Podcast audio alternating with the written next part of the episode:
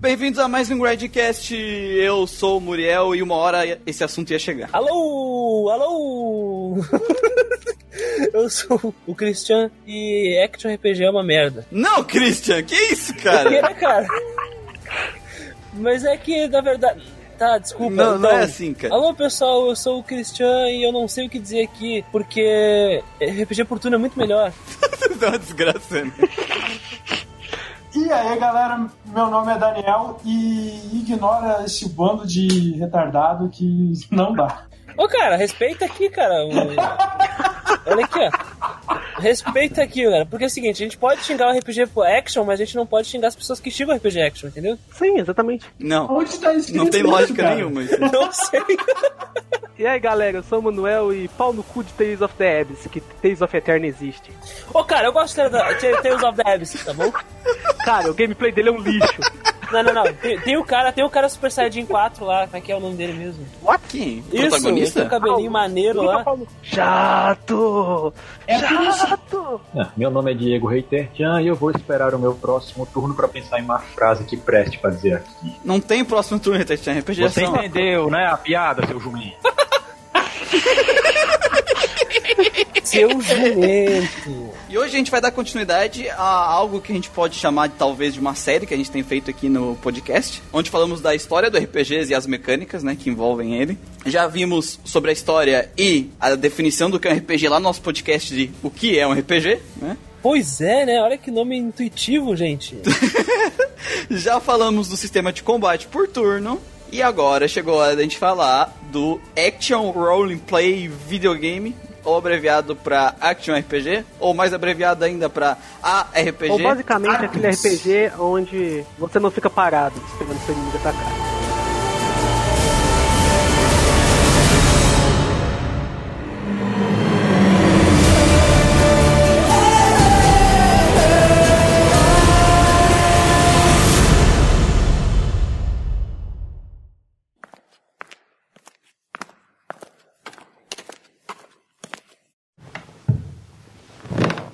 E aí, pessoal, aqui quem fala é o Muriel do Futuro, né? Mais uma vez invadindo o podcast de vocês. É só pra dar uns recadinhos bem rápidos, pra avisar vocês de não esquecerem de responder a nossa pesquisa que a gente tá fazendo, que ela serve pra saber sobre vocês, né? Sobre quais RPGs vocês querem que eu tenha no podcast, quais RPGs vocês têm vontade de conhecer, quais as franquias preferidas de vocês, tudo pra gente entender melhor você, nosso público, né? E pra gente criar um conteúdo aí que bata de acordo com o que vocês querem. Então, tá aí a pesquisa aqui na descrição do podcast, seja lá onde vocês estão acharam o podcast, seja no Twitter, seja no, no Instagram, no, no Alvanista, no Facebook, ou lá no próprio Podbean, tem aí o link pra pesquisa, então responda lá, porque essa pesquisa é muito importante, vai definir muita coisa aí pro, pro futuro do podcast, então não adianta reclamar que o joguinho não tá vindo, se não responder a pesquisa depois, tá? Então, Vamos lá responder a pesquisa. Outro recadinho pro pessoal que não viu. O nosso Questlog 3 está no ar, né? Que a gente falou das notícias pós E3 dos jogos de RPG. E sobre os, os feedbacks dos nossos últimos três podcasts, que seriam Super Mario RPG, porque franquias morrem, e o Questlog 2, que não tá aí. Pra vocês ouvirem, caso não tenham ouvido ainda, que vale muito a pena, porque é um podcast que é basicamente a DLC do, desses três podcasts que a gente citou, e mais as notícias aí como um bônus. Mas sem mais delongas, vamos direto pro podcast, não vou atrapalhar mais vocês aí.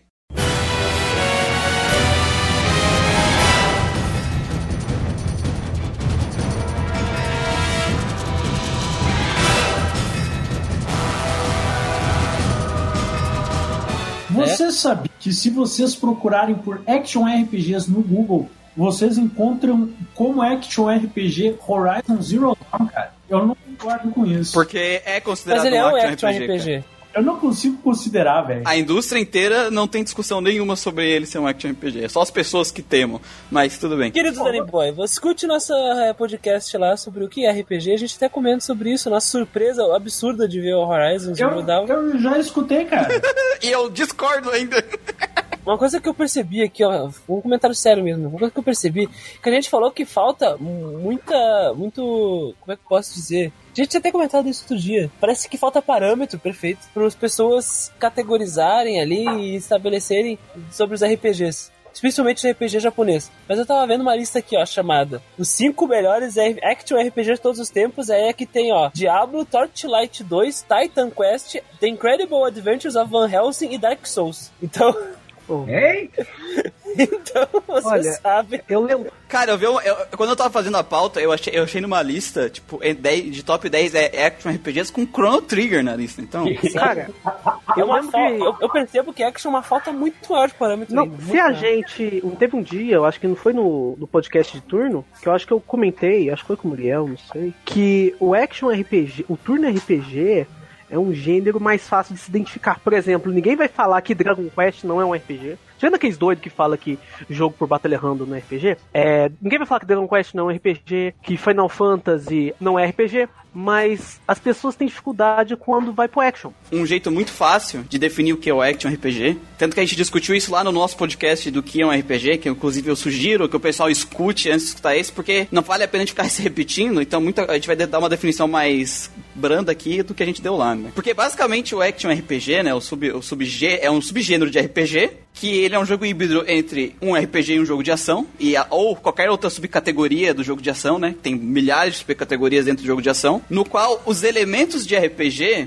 seja o núcleo onde o jogo gira, né? E se, se esse núcleo é tirado do jogo, o jogo desmorona. E a proposta que o, que o Action RPG tem, diferente dos turn-based, os SRPGs e os RPGs com ATB, né? Ele é um jogo que foca mais... É um jogo que foca em permitir que o jogador tenha alguma habilidade motora, né? Que a habilidade motora interfira na gameplay. Diferente desses outros gêneros que a gente falou que são mais focados 100% na estratégia. Então essa é a proposta do jogo. esse negócio aí de action RPG. Eu tenho. Eu li alguns debates aqui na internet e eu consigo perceber que as pessoas não têm uma noção clara de o que, que é mesmo action RPG e nem o que é RPG. Olha que loucura. Aí eu tô lendo num, eu tava lendo num fórum na internet sobre isso, sim, pra ver o que, que as pessoas percebiam, né? Qual era a percepção das pessoas. Aí o cara perguntava, afinal, o que, que é um action RPG? Aí o cara falou assim: bom, basta ter ação e ter RPG. o, o que, o, que não, o que não? Aí o outro cara falou: o que, o que, a gente pode dizer pra estabelecer uma linha divisória entre o action RPG e os outros? Aí o cara falou: a chatice. Meu Deus do céu.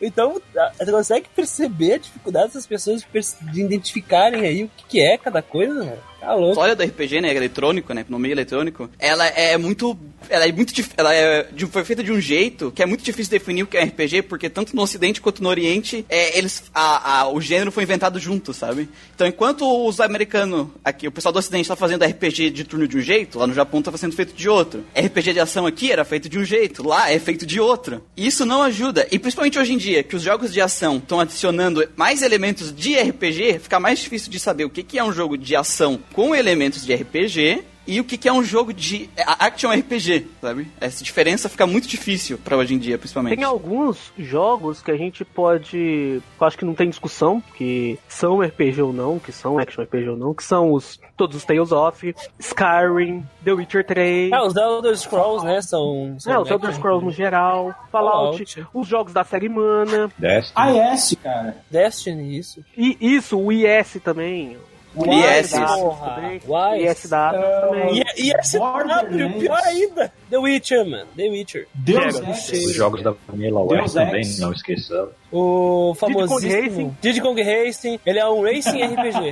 Não, agora, agora voltando pra Agora- lista. Mass Effect também, né, gente? Dot Hack, né? Dot Hack também, né? A diferença de um jogo de ação com elementos de progressão de RPG e um, e um jogo de RPG de ação é muito simples. Se eu trancar os elementos de RPG dentro do teu jogo, os elementos de progressão de RPG, um jogo que é RPG de ação, tu não consegue passar ele. Vou dar um exemplo. Vamos pegar um exemplo de jogo clássico que tem elementos de progressão, tá? Um hack and slash que todo mundo conhece, Devil May Cry. Tu tem elementos de progressão que, que são parecidos com o de RPG, né? Tu mata monstros, ganha experiência ganhando esses monstros, que são as orbes, né? E tu usa elas pra ganhar, pra comprar upgrades, armas e coisas do tipo. Vários RPG, vários jogos de ação têm essa estrutura. Tu vai evoluindo o personagem, ganhando pontos de skill, essas coisas, certo? Certo. Só que se eu trancar todos os elementos de progressão do Devil May Cry, de evolução de personagem, tu consegue terminar o Devil May Cry. Não, não, não. Item não é necessariamente uma coisa de RPG. Tô falando dos itens de progressão de personagem, tipo armas, skills e coisas do tipo. Não, é que você acabou se confundindo um pouco na questão das orbes vermelhas. Elas não funcionam como experiência, elas são a moeda do jogo. Sim, Retartian, tu compra as skills com elas, é um elemento de progressão. Eu tô querendo comprar elemento de progressão num jogo de ação com elemento de progressão num action RPG. Entendi. E eu tô usando um exemplo que todo mundo conhece. agora. É Então, tipo, caso- é tipo o XP desse jogo aí, FPS, tipo Battlefield. É, cara, são jogos onde tu tem esse elemento de progressão, tu ganha alguma pontuação por fazer coisas e tu pode evoluir o personagem.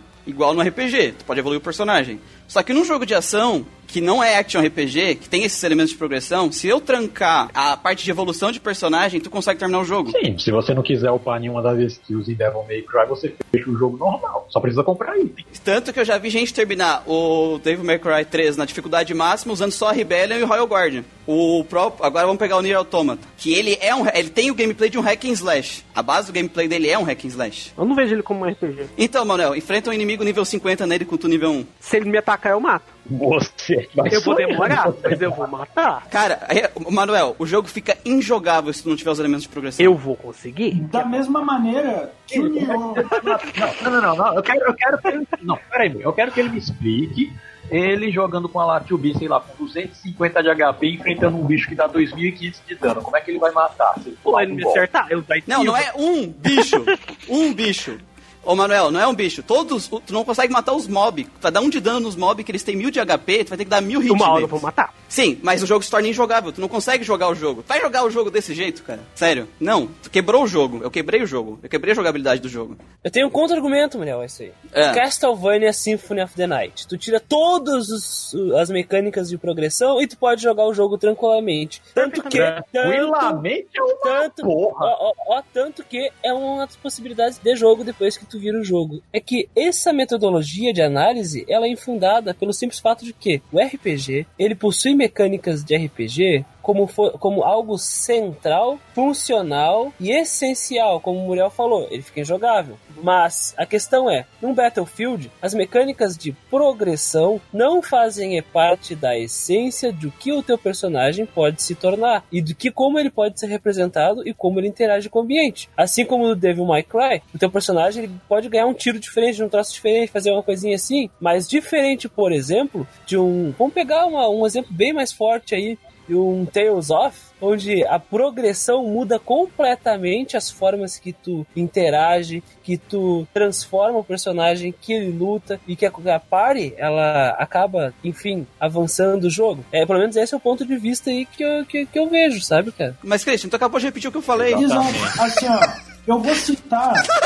Não, assim, o ó, Muriel, não, o Muriel só falou, ah, fica injogável assim, pá. Sim, sim, sim, mas Christian, eu quero dizer que a, a, como tu identifica se ele é ou não. Tira as mecânicas de RPG, tranca elas. Se tu não conseguir progredir no jogo, é porque ele é um action RPG. Se tu conseguir progredir, é porque ele é um jogo de ação, porque as mecânicas ali são meramente Eu, eu, secundárias. acho que muito, eu acho que vai muito mais além do ato de poder jogar ou não o jogo, mas sim que muda a experiência que tu tem em relação a como os personagens interagem com a história. Ô, Christian, eu não tô definindo isso como que é um action RPG. Eu tô falando que é um jeito fácil de tu identificar Não, ele. daí, aí, vem, aí vem o Manuel e fala que pode dar mil hits no bicho lá. Não, mas o, se o torno. ah, Christian, imagina se o Manuel tem que dar mil hits em cada mob que ele encontra Eu no jogo. conseguir. Olha isso aí, ó. Ah, vai! 5 mil Mas horas eu de vou jogo, conseguir. cara. Pra te- Sim, mas jogo se torna injogável. A jogabilidade não funciona assim, cara. Eu tenho quatro exemplos, beleza, que são do RPG de ação e do jogo de ação com elemento de RPG, de acordo com o que o Muriel explicou perfeitamente. E só um adendo: no momento que tu quebra o fluxo do jogo, tipo, ah, beleza, o bicho tem 9.999, mas eu vou matar. Então, nesse momento, tu tá burlando o sistema do jogo, tu não tá jogando o jogo como ele foi projetado para ser jogado. Então, tu tá jogando uma coisa que não é ele. É tipo como tu jogar o Final Fantasy VIII sem evoluir o personagem. É possível sem upar nenhum personagem. Tu quebra o sistema do jogo, sabe? Sim, Final Fantasy VIII até que dá, mas o Ou seja, agora, citando exemplos, cara, Horizon Zero Dawn, ele é um RPG de ação, porque as mecânicas de progressão, tu não consegue cumprir missões sem elas e fica impossível de matar um tiranossauro de máquina gigante sem ter habilidades necessárias para te tirar a armadura dele, tirar a arma dele para usar contra ele. Já tu pega um exemplo também dessa geração muito atual, que é o Red Dead Redemption 2, cara. A mecânica de progressão no jogo, ela se resume a cortar a barba do personagem e comprar uma arma nova, cara. Tu consegue terminar com o 38 todo cagado que tu tem no início do jogo. Sim. Exatamente. Da mesma maneira, e é isso aí, cara. Tá, mas só que daí tem uma, só que tem uma É, interrogação uma- gigante aí, gente. Uma Que coisa. é o Monster Hunter. Monster Hunter se encaixa onde aí? Cara, o Monster Hunter, se tu ficar com a faca básica, a coisa básica do jogo, de- e tu consegue enfrentar todos os bichos. Não, claro que não. Então, então, no RPG tu tem que ter obrigado. Os ele... Tá entendendo, Christian? Se tu tirar os elementos de RPG, tu quebra o jogo. Tu pode terminar o jogo, mas não vai conseguir terminar. Por exemplo, o Devil May Cry, se tu não fazer os upgrade, o dano da Rebellion vai continuar sendo o dano da Rebellion. Tá entendendo? Tu consegue jogar o jogo normalmente, só que tu não vai ter, vai ter menos opções. No caso do Nier Automata, tu se fode, porque tu não consegue fazer nada, tu vai dar um de dano e todos os mob, todos os mob do jogo vão te matar com hit, mesmo com hit de arma. Então, tipo assim, se torna injogável, porque pra te matar um mob, tu vai gastar 3 horas pra matar o bicho. Por- Depende do modo de jogo que você tá jogando. Tá, então, mas, Manuel, tu tá querendo colocar muitas exceções. De qualquer jeito, tu vai demorar horrores pra Sabe nada, por que, cara. cara, pra que nada. eu tenho essa exceção com o Nier Automata? É. Que ele é muito focado em ação, cara. Os elementos, os elementos, os elementos de status, que ataque, carisma, não depende tanto assim, sim, mas das suas habilidades de fazer combo. Por isso se chama Action RPG, né, mano? Action RPG, cara, porque. Mas, Mas, mas, é muito Manuel, assim, cara. mas, é Manuel, é, tá- uma ação muito desenfreada. Eu entendo, eu joguei o jogo também. Eu joguei o jogo também. Eu te entendo o que eu tô querendo dizer. Só que não adianta. Se eu trancar as tuas. As tuas. A, a tua. Todo o teu processo de game de, de progressão de level, tu não vai jogar o jogo. Tá, mano, o Monster Hunter, a progressão de level não diz nada. Não é tão relevante. A, a- a progressão, a, a progressão do Monster Hunter é tu conseguir equipamentos novos, é só isso. E aí, então, então o Terraria é tecnicamente um RPG, porque também é a mesma coisa, que, vai, que a progressão equivale a equipamentos novos. não só equipamento novo, como a liberdade para usar os equipamentos novos, subindo de ranking e caçadas novas. Então tu tem a licença também, tu tem essa questão da licença na progressão. Claro, mas, mas a progressão do personagem teve a licença.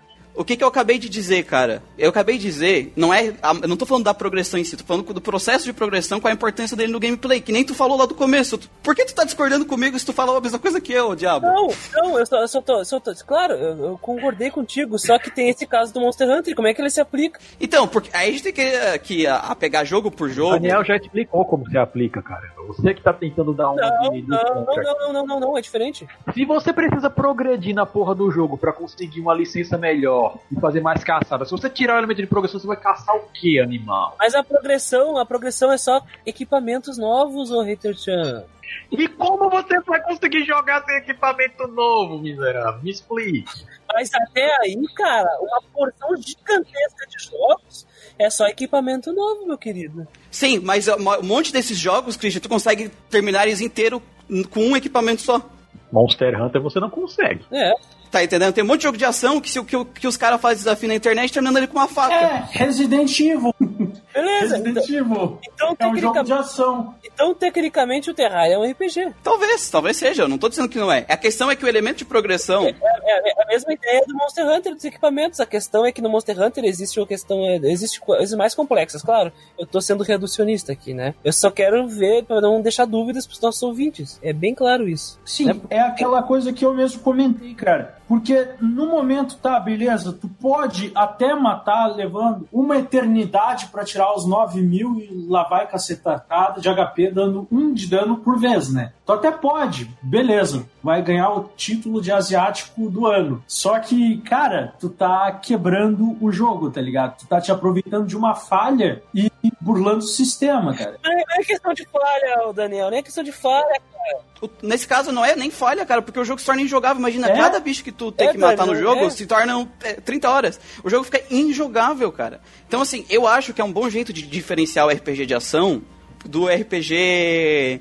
do jogo de ação com elementos de RPG. Porque assim, ó, talvez tenha uma outra sessão que isso fique em dúvida, mas em 99% das, do- das vezes vai funcionar. Eu tenho que concordar em gênero, número e grau contigo, cara. Porque eu tinha minhas dúvidas em relação aos mesmos jogos que eu citei antes, né? O Horizon Zero Dawn e já citei o Red Dead, que eu considero considerava RPG até o momento, tá ligado? Porque eu gosto muito da imersão dele. Ele tem muito elementos de RPG mesmo. Aquela coisa de tu interagir com os NPC e poder fazer coisa nova, tu vai liberar interações novas e equipamento novo e muita coisa nova, dependendo de como tu interage. Só que os elementos dos RPG em um jogo de ação, que ele tá mais para um simulador de velho oeste até, né? Mas, mas o porquê eu digo que se tirar. Por que, por que essa comparação? Por que isso, cara? Porque simplesmente se tu tirar essa mecânica de RPG, esse, esse, de progressão de RPG, e o jogo mudar pra cacete, o jogo ficar quase injogável, significa que aquela, aquela, a, aquela mecânica tinha uma, uma parte muito importante na gameplay. Um fundamento. Um fundamento da gameplay. E nos jogos que são puramente de ação e eu uso essa mecânica como cosmética, na hora que tu arranca essa mecânica, não faz quase diferença nenhuma pro jogo. Tu consegue seguir o jogo no, Como, normalmente. Por entendeu? exemplo, Far Cry. Far Cry, eu não, não entro no mérito dos atuais que pode estar diferente, mas Far Cry, por exemplo, até o 3, tu tinha as habilidades de progressão de personagem, mas tu conseguia terminar o jogo. Por exemplo, ó, tu podia terminar o jogo sem upar o personagem, embora tu ganhasse o XP, chegar na missão que tu precisa da habilidade de stealth, tu ganhava ela sem gastar o ponto, tá ligado? Tu consegue estar como um pé na porta e soco na cara. Consegue. Mas a tua definição foi muito boa, cara. Muito boa mesmo. É, é, mas é, é, é quando eu parei pra pensar, isso é muito fácil, cara. É fácil.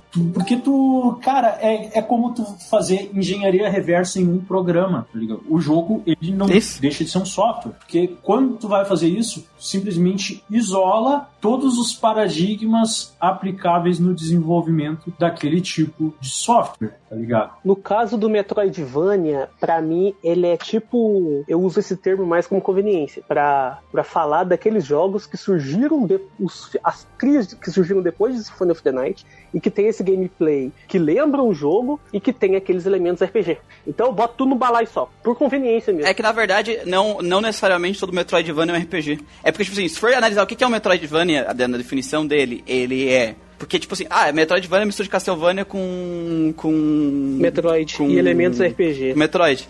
Só que não, não, não tem. Se for procurar a definição, não tem elementos de RPG na definição.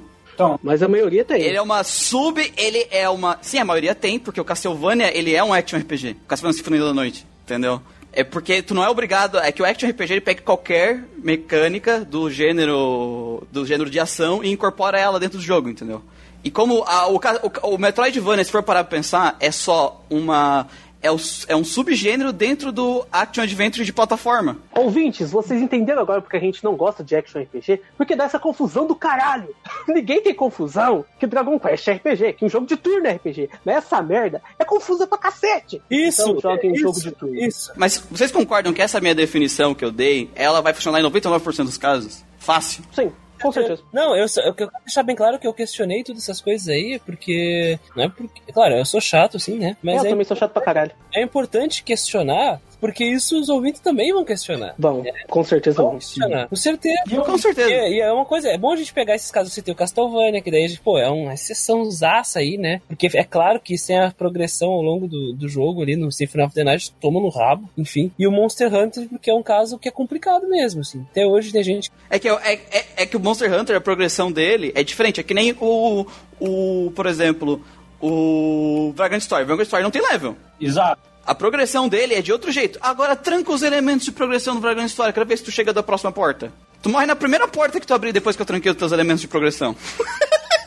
É, Nova Grand Story é complicado. Porque tu depende 100% dos elementos de progressão que ele criou. De arma, de magia, de tudo, entendeu? Então... E olha que aquele, aquele negócio de tu upar, ganhar atributo random quando upa, já pau no cu pra caramba no jogo, né, cara? Atributo random? Não, Nossa, é que tem- não tem um negócio tipo a, ganhar HP, ou ganhar força, ou ganhar tal coisa. É que a, upa. a mo- a moral do. É que assim, o, no Vagrant Story, pelo menos até joguei, eu não terminei. Eu não sou especialista. Mas a moral do jogo é que tu, quando tu termina. Tu não ganha level derrotando os inimigos. Ah, o sistema de progressão dele principal pra te derrotar os inimigos tá na progressão das armas e no teu uso de magia e estratégia. Quando tu termina um level do jogo que tu enfrenta um boss, tem uma roda que gira, tipo um, um, Exato. um caça-níquel que vai te dar um upgrade. Isso, que vai te dar um upgrade aleatório. Mas esse upgrade é meramente cosmético, porque o grande enfoque do jogo, da progressão do jogo, tá na progressão das armas. E se eu trancar a progressão das armas, tranquilamente tu vai tirar um de danos ou zero de dano nos inimigos. Enquanto eles vão te dar dando um cacetada. Fora a estratégia nas lutas do game que influencia demais, cara. Ele é um jogo mega difícil, mas ele é outro jogo que tem outro tipo de elemento de progressão de RPG. É, o, o- a questão é que a gente tem que lembrar que RPG, ele tem progressão e tu tem que sentir que tá jogando no RPG. A gente falou isso lá no outro podcast, quando a gente definiu. Sim. Hum, Tem a- aquele esquema do jogador sentir a recompensa por ter. Isso, você tocou num ponto. É, isso é o motivo que eu não considero Nier Automata RPG. Eu não senti jogando RPG ali. Mas esse é um problema que tu vai ter na maioria dos action RPG. Mas ele foi um dos poucos que eu senti esse problema. Que eu não me senti jogando RPG. É que é tipo assim, ah, o Action RPG, que nem a gente falou lá, a gente falou isso outra vez. Quanto mais ele tenta usar a mecânica de action, mais ele fica longe do RPG. Mais fica longe do RPG. Isso. E mais causa essa confusão. Sim, claro, mas é, eu, eu já sugeri essa categoria, né? Porque é o jeito mais fácil de tu identificar. Eu- essa, essa sugestão que eu dei, porque tu mexe diretamente na engenharia do jogo, sabe? Sim, sim. Sim, sim. Qualquer jogo que é de RPG que tu trancar os elementos de progressão, todos os elementos de progressão, ah, falou do Final Fantasy lá, beleza. Então deixa eu trancar aqui o elemento de progressão das GF. Joga. Se Diablo, por exemplo, Diablo, tá ligado? Tu pega Diablo e tu abstrai os elementos de progressão e modelagem de arma e magias do próprio personagem e atributos, tu não mata nem Andariel. É, The, The Witcher mesmo, você tira os elementos de progressão dele também, você tira os níveis, os, os sinais do Geralt, cara. Do Geralt. Você se lasca. Quando eu digo elementos de progressão é o seguinte, o personagem, ele chegou assim. Primeiro vez que tu pegou, ele tá desse jeito, tá ligado? Ele vai continuar assim o jogo inteiro. ou seja, Isso, isso é um jogo que não tem elementos de progressão. Se eu trancar isso e o jogo ficar de boa, tu ainda conseguir terminar ele, é porque ele é um jogo de ação com elementos de RPG. Eu concordo, Muriel, que esse lance, esse, essa dinâmica que você, você sugeriu, praticamente serve pra você separar boa, eu acho que uns 99% dos action RPG. É pra gente definir assim. Mas tem suas exceções também. Não, claro, por isso que eu, Mas, tipo assim, se a gente for definir um- alguma coisa, porque tudo tem exceção nesse mundo, né? Com certeza. Tudo E- tem. Então a gente tem que tentar ir atrás da definição que vai pegar a maior parte dos jogos. É. Porque, tipo, Não, isso- isso aí, que- isso aí, tipo, porque vai dizer pra mim, isso aí que tu falou é inválido porque um jogo aqui que eu achei não é assim. Tá, mas eu te dei 700 exemplos, tá ligado? É o velho viés de confirmação, né?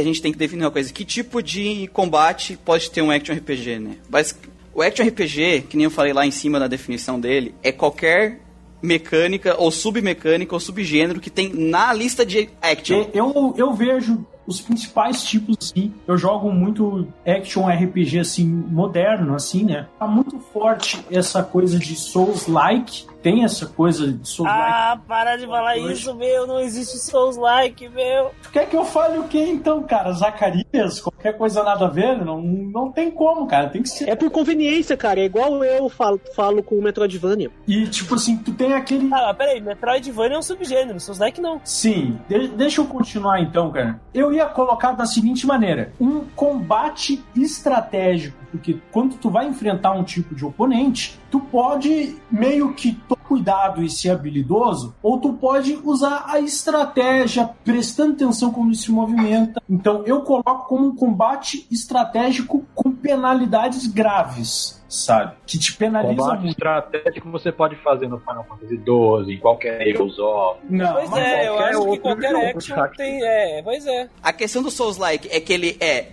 Ele tá. Ele se define. Pelo que eu pesquisei, pelo que o pessoal diz, é um jogo de, de, ac- de, com elementos de ação, um combate de ação, no qual a luta é cadenciada, né? Não é um combate frenético, tipo um hack and slash. com extrema dificuldade que é focada em esquiva e pequenos combos. Sintetizando o negócio, o Eu- que eles chamam de Souls, que é meramente um action RPG com uma dificuldade elevada e com um tipo de combate que é igual a todos os outros, mas é mais limitado ao tipo de inimigo que você encontra. Só isso, não é uma mecânica, é só um estilo de jogo. Porque eu vou dar um exemplo aqui, ó. O Odin Sphere original do, do, do Hater Chan tem um combate difícil com estamina que foca em esquiva. E aí? E se você não tiver uma estratégia muito boa pra você conseguir jogar contra certa, em certas fases de Odin Sphere, você morre por um golpe, da mesma forma como um Dark Souls da vida. Mas ele é, ele é um elemento que não necessariamente ele precisa estar no RPG. Porque o próprio lá, o novo jogo que eles lançaram da, da empresa, o Sekiro. Sekiro, ele não é um RPG, ele é um jogo de ação.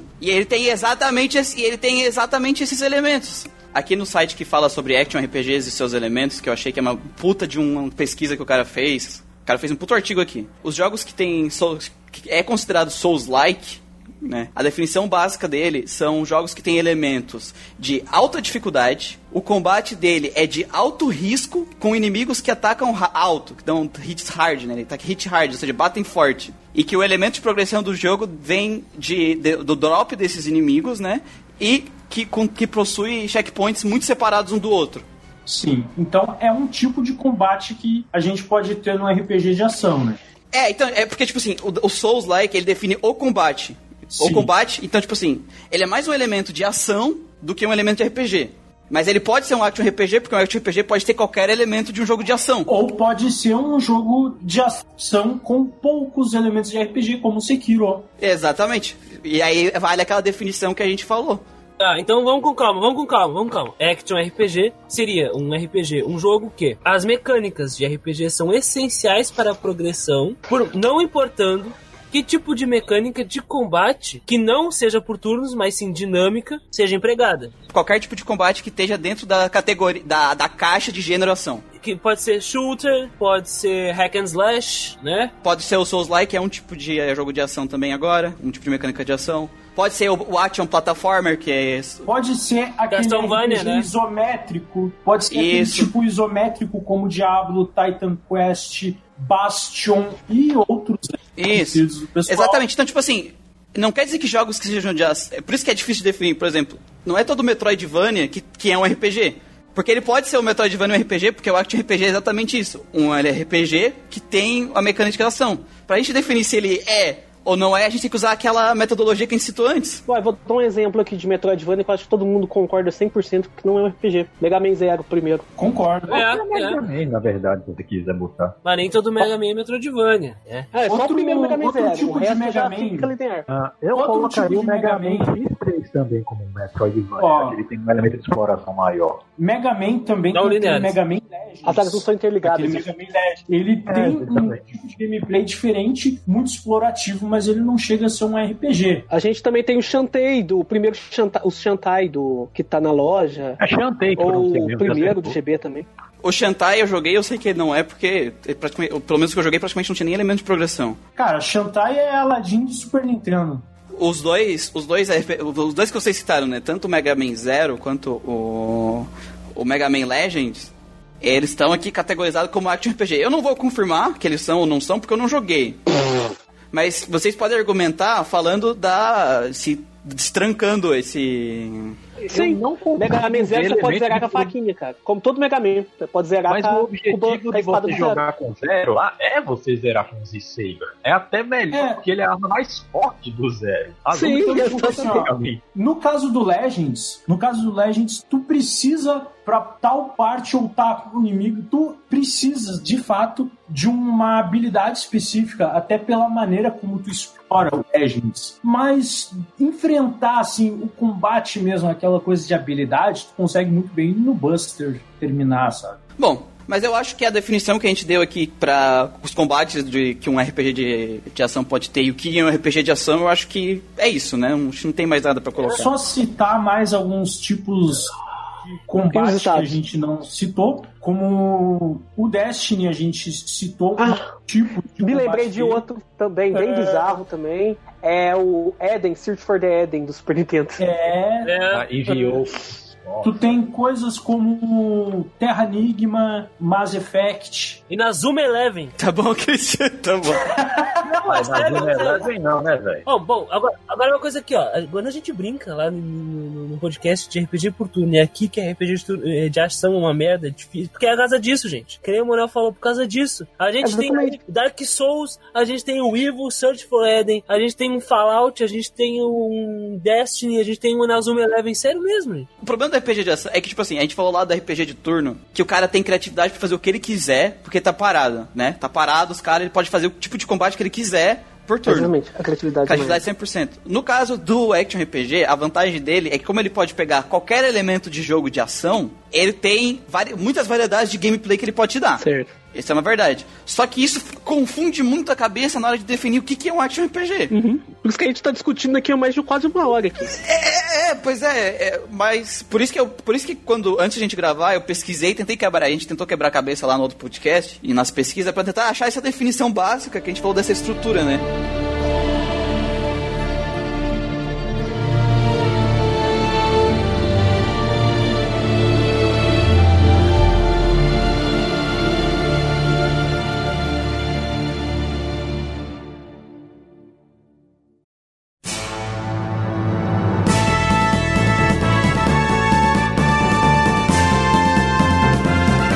Já que a gente, a gente definiu o que é o Action RPG, a gente pode entrar um pouquinho aqui na história, até por uma mera curiosidade, que vai mostrar até o Action RPG, é, enquanto o RPG por turno nasceu do- diretamente do, do RPG de mesa, Sim, Última, por exemplo, sim. o último, o Wizard, que a gente falou lá na história, Isso. o Action RPG, se for parar pra ver, as primeiras tentativas dele de fazer um jogo de ação com elementos de RPG acabaram sendo jogos de ação e aventura que tem a atmosfera de um RPG. Exato. E com isso, eu vou citar o jogo que eu citei de forma errônea em outro cast, que é o Crusade of Saint, cara. Ele se encaixa exatamente nesse filo, assim, que tu acabou de criar agora aí, né? O tan- tanto que as pessoas. Ah, teve, uma, teve tanta discussão se o Zelda é RPG ou não, porque o Zelda ele era um action adventure naquela época, né? Sim. Que ele passa muito a atmosfera de um RPG, só que ele não tem esses elementos que a gente falou. Inclusive, o jogo, a progressão dele é da tua escolha, a maior parte da progressão dele. O único Zelda RPG que a gente citou lá no, no, RPG, no podcast de, tu- de Zelda RPG 2. é o Zelda 2, né? E ele é um action RPG. No, É, caso do, fato. no caso do Zelda, cara, ele costuma dar tanta discussão que eu normalmente, que atualmente, eu tô preferindo ficar quieto. Porque É, você também- nunca chega a lugar nenhum, cara. É verdade. Você nunca chega a lugar nenhum. Então eu prefiro deixar o Zelda pra lá. Zelda, Ele ser, ou ser, não- ele ser ou não ser um RPG, que nem a gente já falou lá no Faz outro, diferença? não faz ele um jogo ruim ou não. Exatamente. A, a questão é que a progressão dele é um pouco. A gente, pelo menos pra gente que só joga RPG, a, a progressão dele ele, ele tá muito fora do que é uma progressão de RPG. Ele é mais uma progressão de adventure, onde tu tem que ir atrás de itens pra poder progredir. Eu penso, porque se você falar que Zelda é um RPG, cara, vai ter muito jogo que você vai ter que entrar no meio. Tipo, Okami você vai ter que falar. E por é, vai. o Kami. Mas dando prosseguimento à história, né? O The Tower of Drag, É Druaga. ele é. Draga, é. Ele também ele é nesse ele também ele foi nessa tentativa de trazer esse, esse RPG nessa expectativa de RPG pra uma coisa mais de ação e ele acabou caindo nesse mesmo nesse mesmo ele é um jogo de dungeon que tu vai indo na dungeon e progredindo nos andares. Ele tem os elementos de progressão mas ele ainda não é um RPG mas ele é tipo é a base pra que para onde surgiu o, o gênero do action RPG Ou seja, ele é um action dungeon crawler. e depois, só quando a gente teve o Dragon Slayer e o Highlight, que eles foram os primeiros, considerados os primeiros action RPG, os criadores do gênero action RPG, japonês pelo menos. Sendo que o Dragon Slayer é de 1984. Saiu pra PC 8 8801, PC 9801, X1 e FM7, que eram sistemas clássicos do Japão, né? Entre o Tower of Drag, o Dragon Slayer e o Highlight, eu só conheço o Dragon Slayer, cara. É que o Dragon Slayer foi muito mais icônico e o Highlight ele foi ele foi muito destruído aqui porque ele demorou demais pra chegar aqui. E quando ele chegou aqui, ele já era um jogo muito ultrapassado e ainda se não me engano a gente não recebeu a versão de PC, a gente, a gente recebeu a versão de Nintendinho dele. Que é terrível. Isso. Por o, isso que aqui ele é desconhecido. o Hardline saiu, só em, eh, saiu em 84 também. E ele saiu pra tudo, mano. Ele saiu, ele saiu pro sistema anterior ao, ao Dragon Slayer. Ele saiu pra PC 6001 e PC 8801, que é o mesmo do Dragon Slayer. Isso foi exatamente em dezembro de 84. Ele só recebeu sua versão do Famicom mais tarde, em 86, dois anos depois, saindo aqui no ocidente só em 89. Então ele já tava bem ultrapassado. Pra provar aquela base que a gente falou lá em cima, por exemplo, o Dragon Slayer, ele é um jogo que tu tem um, só status de HP, magia e power, se eu não me engano. É bem simples. E quando tu vai ganhando experiência, a power, esses, isso vai subindo, sabe? E quando tu encosta no inimigo no Dragon Slayer, começa uma batalha, né? E essa batalha, tipo, é bate, tem que ir encostando nas casas onde ele tá. Tipo, indo de frente pra frente com ele. E o dano que tu vai dar nele depende do teu power do power dele. Então, se, eu- se tu tranca a tua subida de power, o jogo fica impossível de tu progredir. Porque qualquer inimigo forte, ele vai te matar com dois hits. E tu vai não continuar dando nenhum dele. Curiosamente, Dragon Slayer ele deu origem a uma franquia a gigantesca, Sim. anormal de jogos, assim, porque sai até hoje. Esse aí, por exemplo, Legend of Heroes Trails in the Sky, é só um exemplo de jogo que vem do Dragon Slayer. Então, muito prolífico, né? Sim, teve bastante jogo de anime ah, que não chegou nunca a sair do Japão usando uma mecânica parecida, assim, sabe? Lá pelo, pela época do Super Nintendo, Mega Drive, mais ou menos. E a, a, a Falcon, que é a criadora do Dragon Slayer, ela é a mãe do Action RPG, basicamente. E a mãe do Wise também, aqui. WS. O Y-S. Não é O WY, velho. O nome é Y, o nome daquela letra. Como que chama de W? É o IF, cara. IS. Isso. WS. Pra você ver que eles WD é são aquele negócio de chegar, de chegar ferrugem da, da Ah, quando eu falo que vocês são uns Mobral aí, cara. É, cara, Joel Santana, que nem o coisa lá, right, left. In the, Right, left, left, league. in the middle. E, cara, isso, e só isso, tipo, é um jogo, são dois jogos dos anos 80, né? Não, tinha muita limitação tecnológica na época também, né? Que não permitia uma variedade maior de, de action RPGs. Isso. Esse é o que, um dos, dos- da- das coisas que a gente tem que na nossa pauta, que é por que, que o Action RPG demorou tanto, né? Porque muita gente pensa que o Action RPG é uma evolução do RPG por turno, Errou!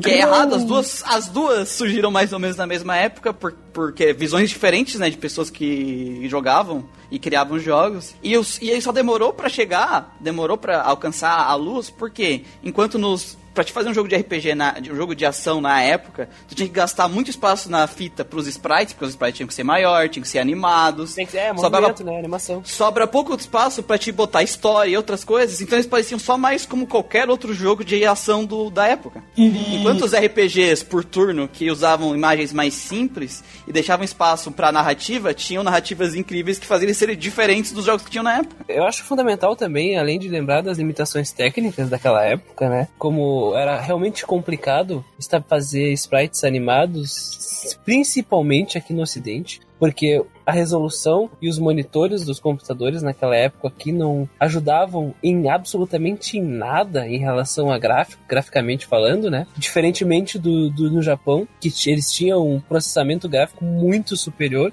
Isso a gente comentou lá no. O que, que eu quero dizer? É que nessa época eles estavam ainda experimentando o gênero. Então imaginem um gênero completamente experimental, completamente novo, e um período de evolução tecnológica que apresentava diversas limitações e aos poucos mostravam avanços. Por isso que surgiu uma série de jogos com várias mecânicas novas, várias mecânicas diferentes, e nessa mesma época começou a se diferenciar essas mecânicas. É só olhar como o próprio Tower of Druaga, Dragon Slayer, Half-Life e o próprio Legend of Zelda, que veio um pouco mais tarde, trabalhavam essa questão de animação e de ação Tipo assim, o RPG de turno, ele perdeu o diferencial dele. Na, no sentido da narrativa, que era uma das coisas que era exclusiva dele, se for ver nas duas primeiras gerações. Tanto que a gente falou lá no Chrono Trigger, o Chrono Trigger teve que gastar muito espaço na fita pro não ter o random encounter e teve que abandonar ah, o combate complexo e, uma, e muito texto na narrativa. Tu falou dos actions RPG no passado, que tinha um pouco espaço na fita, né? Então eles não eram avançados.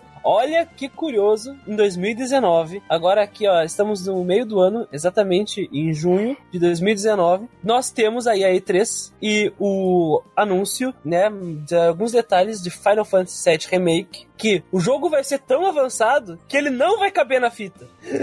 Quer, dizer, fita não, Blu-ray. Vai ser, vão ser dois Blu-rays que vão contar a parte de história equivalente a 7 horas de jogo, que deve ter que 30 horas de jogo no jogo original. Então, a gente literalmente voltou. A gente tá vendo, pra te ver, mano, isso é déjà vu, porque a gente tá vendo aquele negócio dos quatro PlayStation 1 na geração atual, cara. Só que desta vez não é questão de limitação, é questão de Square querendo enfiar no rabo do povo para arrancar dinheiro de besta. É questão de avanço Sim. gráfico, é o contrário. Por causa que o jogo é tão, tão no talo, tão no talo do limite da animação lá, dos que eles gastaram em animação, que tem que caber em dois Blu-ray, gente. Que loucura. É, eles que... gastaram Como... demais, cara. Uma das vantagens que eu vejo no Action RPG, que não tem pro RPG do turno, é a facilidade que ele tem para evoluir em questão de, de gameplay é porque, tipo assim, ninguém inventa tecnologia sozinho. Olhar pro amiguinho, ver o que o outro tá fazendo, tu pegar a tua e reanalisar o que tu pode fazer melhor, sempre ajuda. E a mecânica de turno, ela é muito fechada dentro dela mesma. Então, sempre que tu for querer pensar, tu vai acabar olhando muito dentro da mecânica, de, na caixa da mecânica por turno, para evoluir.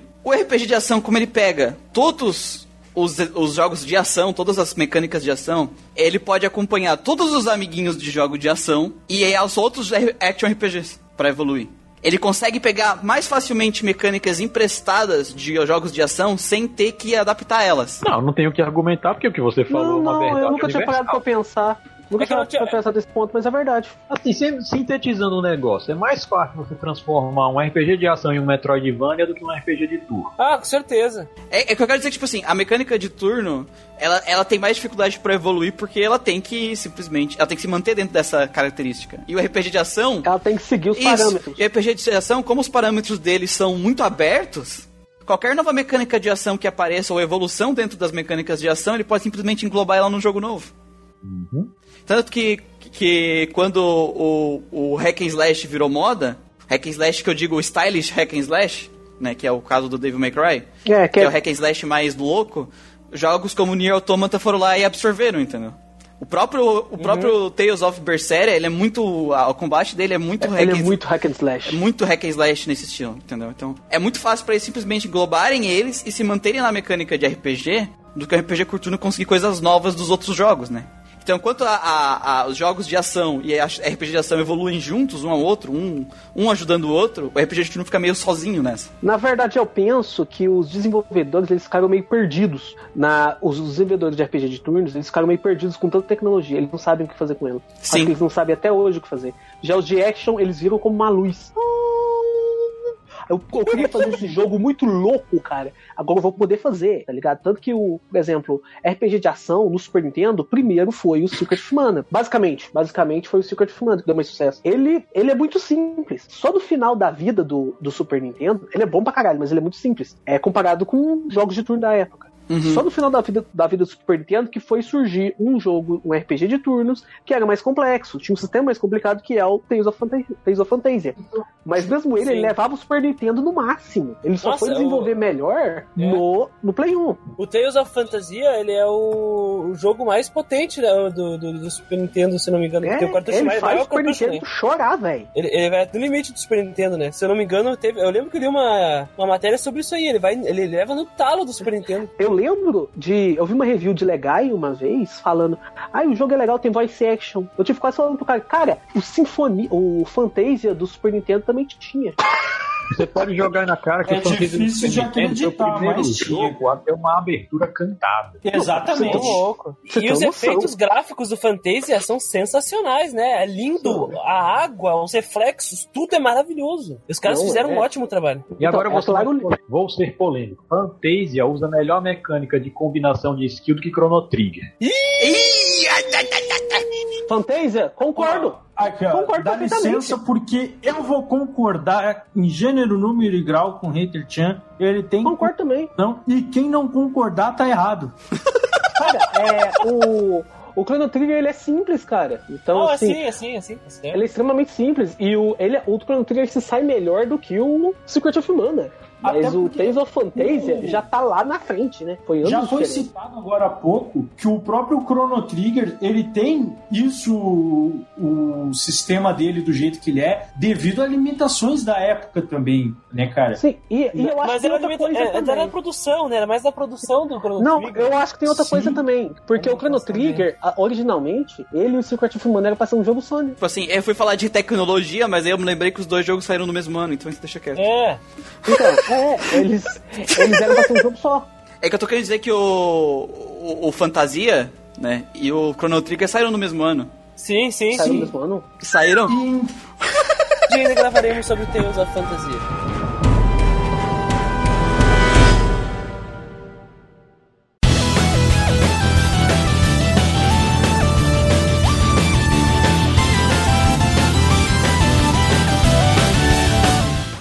Conversar das nossas experiências de Action RPG. Talvez eu acho que desse grupo aqui a, a franquia preferida de Action RPG é o Tales of?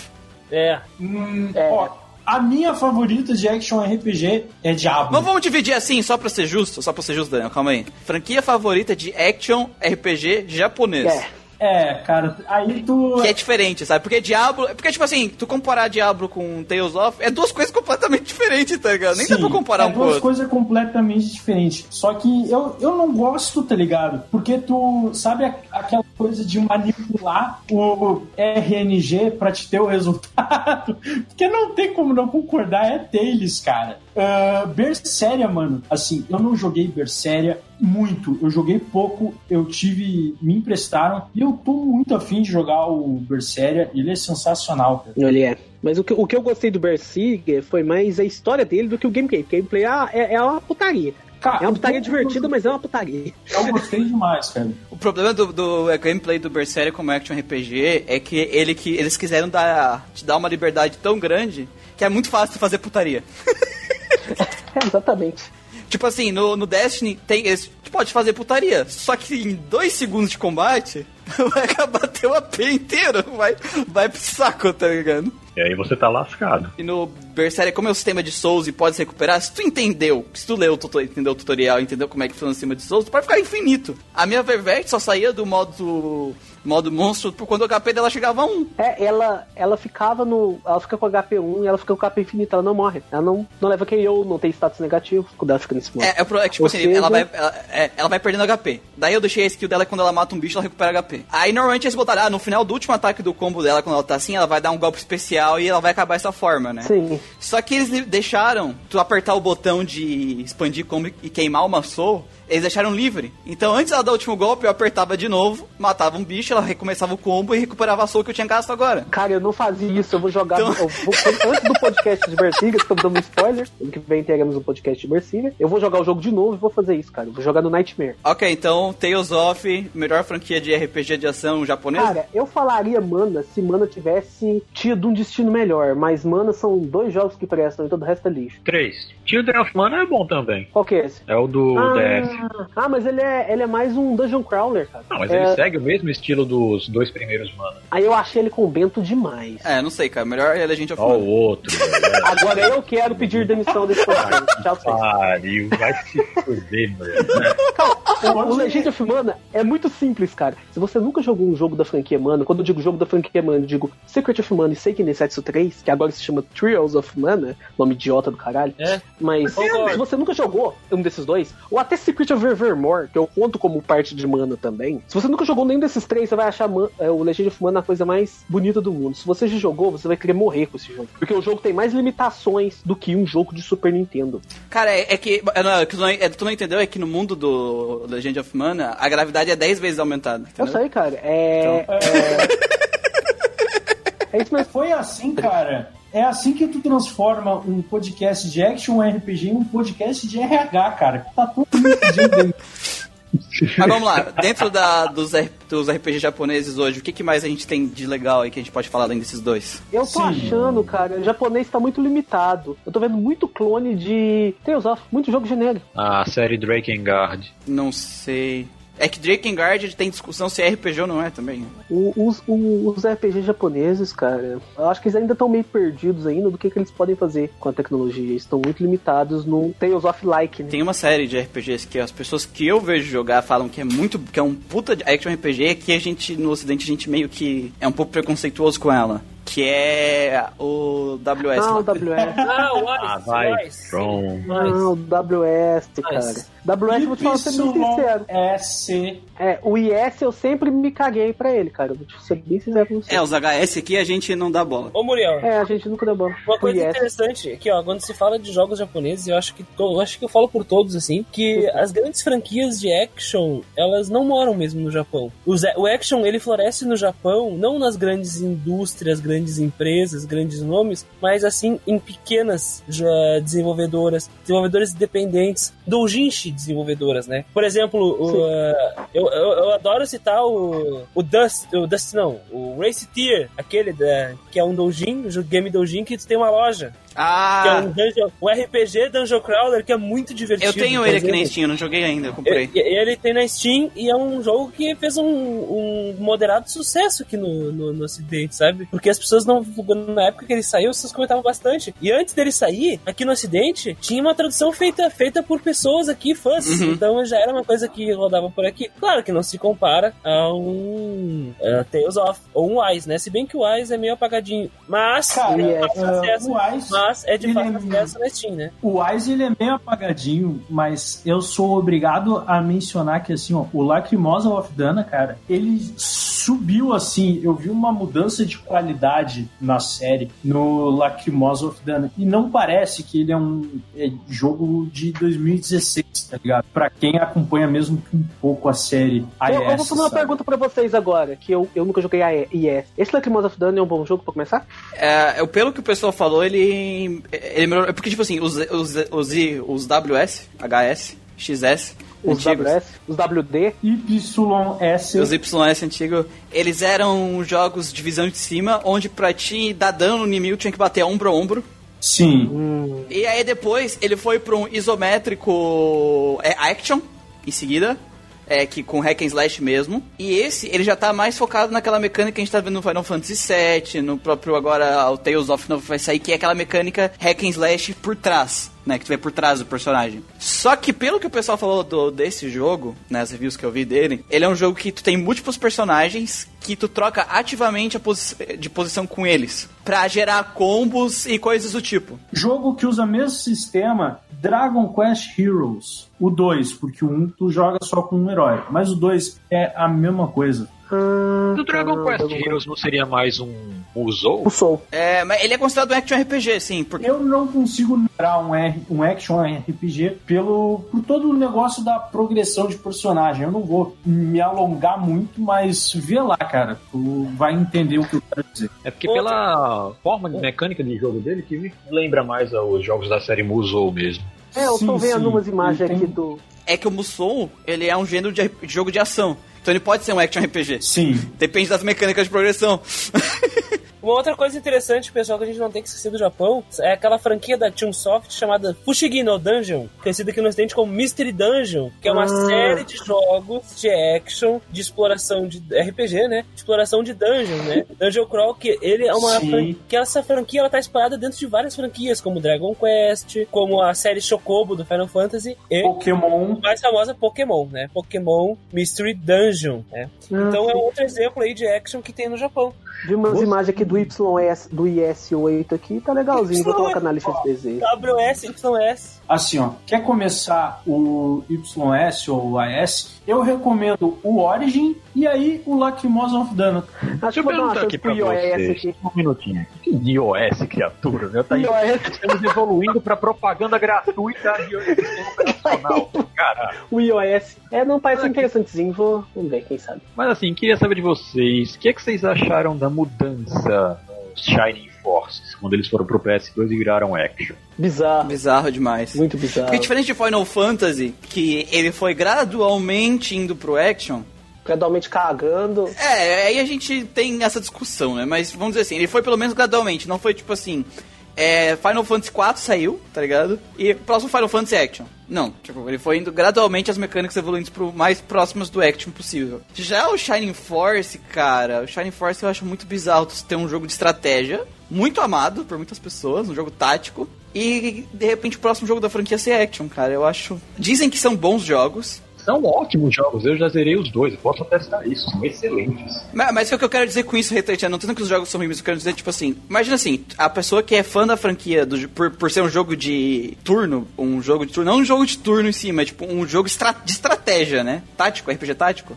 E aí o próximo jogo ser um jogo de ação, ele não vai pegar um público que era o jogo antigo. Não, eu compreendo completamente. Eu imagino o que aconteceria se o Battle virasse um jogo de ação. Eu acho bizarro, eu acho bizarro. É como tu fazer aquele Fire Emblem Musou lá, cara, que eu... Mas é spin-off, cara. É, quando é spin-off, aí já É, dá uma, uma ajudinha, né? Spin-off, no caso do, do, do Shine mesmo, é, ele não é spin-off. A, a série virou action do nada. É, Shining Force Neo e Exa, eles são a continuação da série principal. Eles são a série principal a partir de agora, na verdade. Não sei como é que se, se deu a continuação, não sei nem se Shining Force ainda existe, pra falar a verdade. Uma outra série, gente, que é action no Japão é a série Dot Hack. Dot Hack, essa é conhecida. Dot hack. Dot Hack é action RPG também, não, não podemos esquecer de Dot É, Hack. Dot Hack tem muitos fãs assim, mas convenhamos, o jogo pra ser mal visto no ocidente, hein, cara. É que não veio pra cá na época, né? Ficou só no Japão. Faz pouco tempo que o jogo veio pra cá. Se eu não me engano, só... Não, não, Christian. Não, não, não, não, não.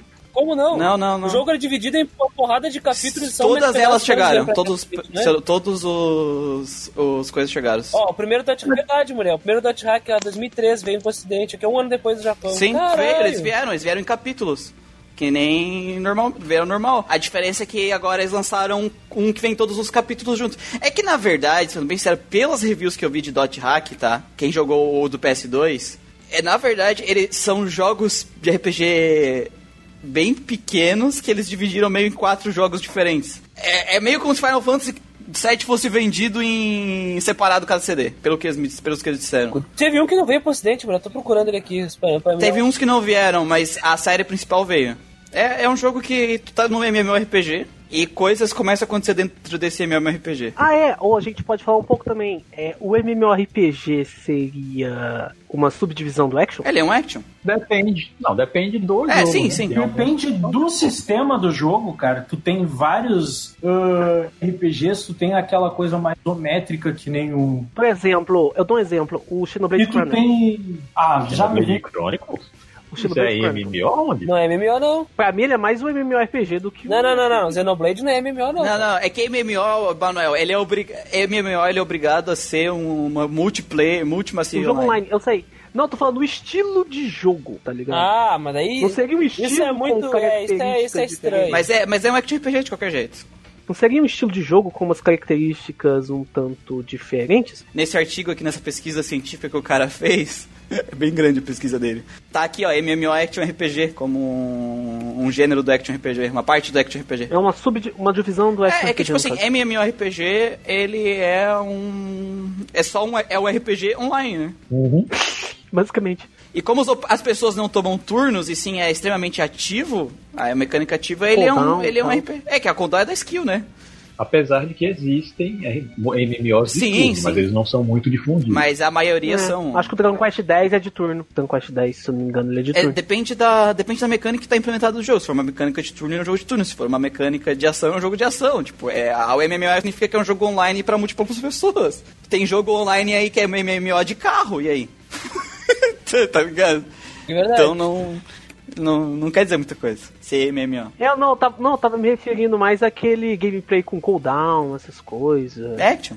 Continua sendo action. Por exemplo, o Final Fantasy XII é action RPG. Só que ele tem a meca... só, que, só que essas mecânicas, normalmente, elas são mais cadenciadas. Elas não são frenéticas que nem um hack and slash. Então, elas são meio. É igual você falou. Elas não são tão frenéticas, tão dinâmicas igual um Tales of, por exemplo. Mas elas não chegam a ser travadas que nem um RPG por turno ou um RPG de ATB. Exatamente. Que tal Então- citarmos também as séries da Vanillaware? A Vanillaware é um problema porque ela tem, ela tem séries que são RPGs, tipo assim, que é confirmado que é RPG, tipo, não tem discussão. E outras já que o pessoal fica meio, ah, mas tem isso, mas tem aquilo. Porque o próprio Odin Sphere, ele é- não, eu não achei ninguém discord- discordando que ele é um RPG, mas se for ver as, as as mecânicas de RPG dele não são convencionais, né? Tipo as mecânicas originais usadas no Princess Crown lá da época do Mega Drive e tal. Mas o Odin Sphere eu acho que a gente pode categorizar de certeza que é sim. Eu acho que é a série de japo japonesa assim, mais famosa de action RPG hoje, que ela é feita no Japão, mas ela é um WRPG basicamente, que é Dark Souls, né? Souls, né? Dark Souls e o Demon Souls. Demon Souls, Dark Souls, Bloodborne talvez também. aí, que é do mesmo estilo. Nioh, Nioh também. o Nioh ele não é da, não é da From. Vamos ver, vamos ver alguns WRPGs legais aqui que tem de ação. Vamos, vamos. Baldur's Gate, Christian, é action RPG? Baldur's Gate. Olha, é, aquilo que a gente eu chama de acredito RPG. que ele seja, cara. Ah, cara, Baldur's Gate ele não é, cara. Mas Ele não é que nem. Ele não é parecido, ou, no caso, o Diablo não é que nem ele, nesse estilo. Nesse estilo, né? Não são iguais, mas. Isso. Eu vejo ele bem É, parecido é, com o ele- Diablo, cara. Baldur's Gate, Planescape Torment. Ele não é, ele não é, Tá aqui na lista, então é. Achei. Não é, mas ele é que esse esse jeito aí do, do Baldur's Gate, esse estilo aí é um estilo muito muito singular, né? Mas ele é um action, sim. Eu é, fazer o quê? É, tem alguns que chamam ele de CRPG, né? É, Hoje dia eu acho esse termo meio é. idiota. Já, já, é, já, é um, Porque- já é um termo ultrapassado, né? É, porque é, RPG de computador.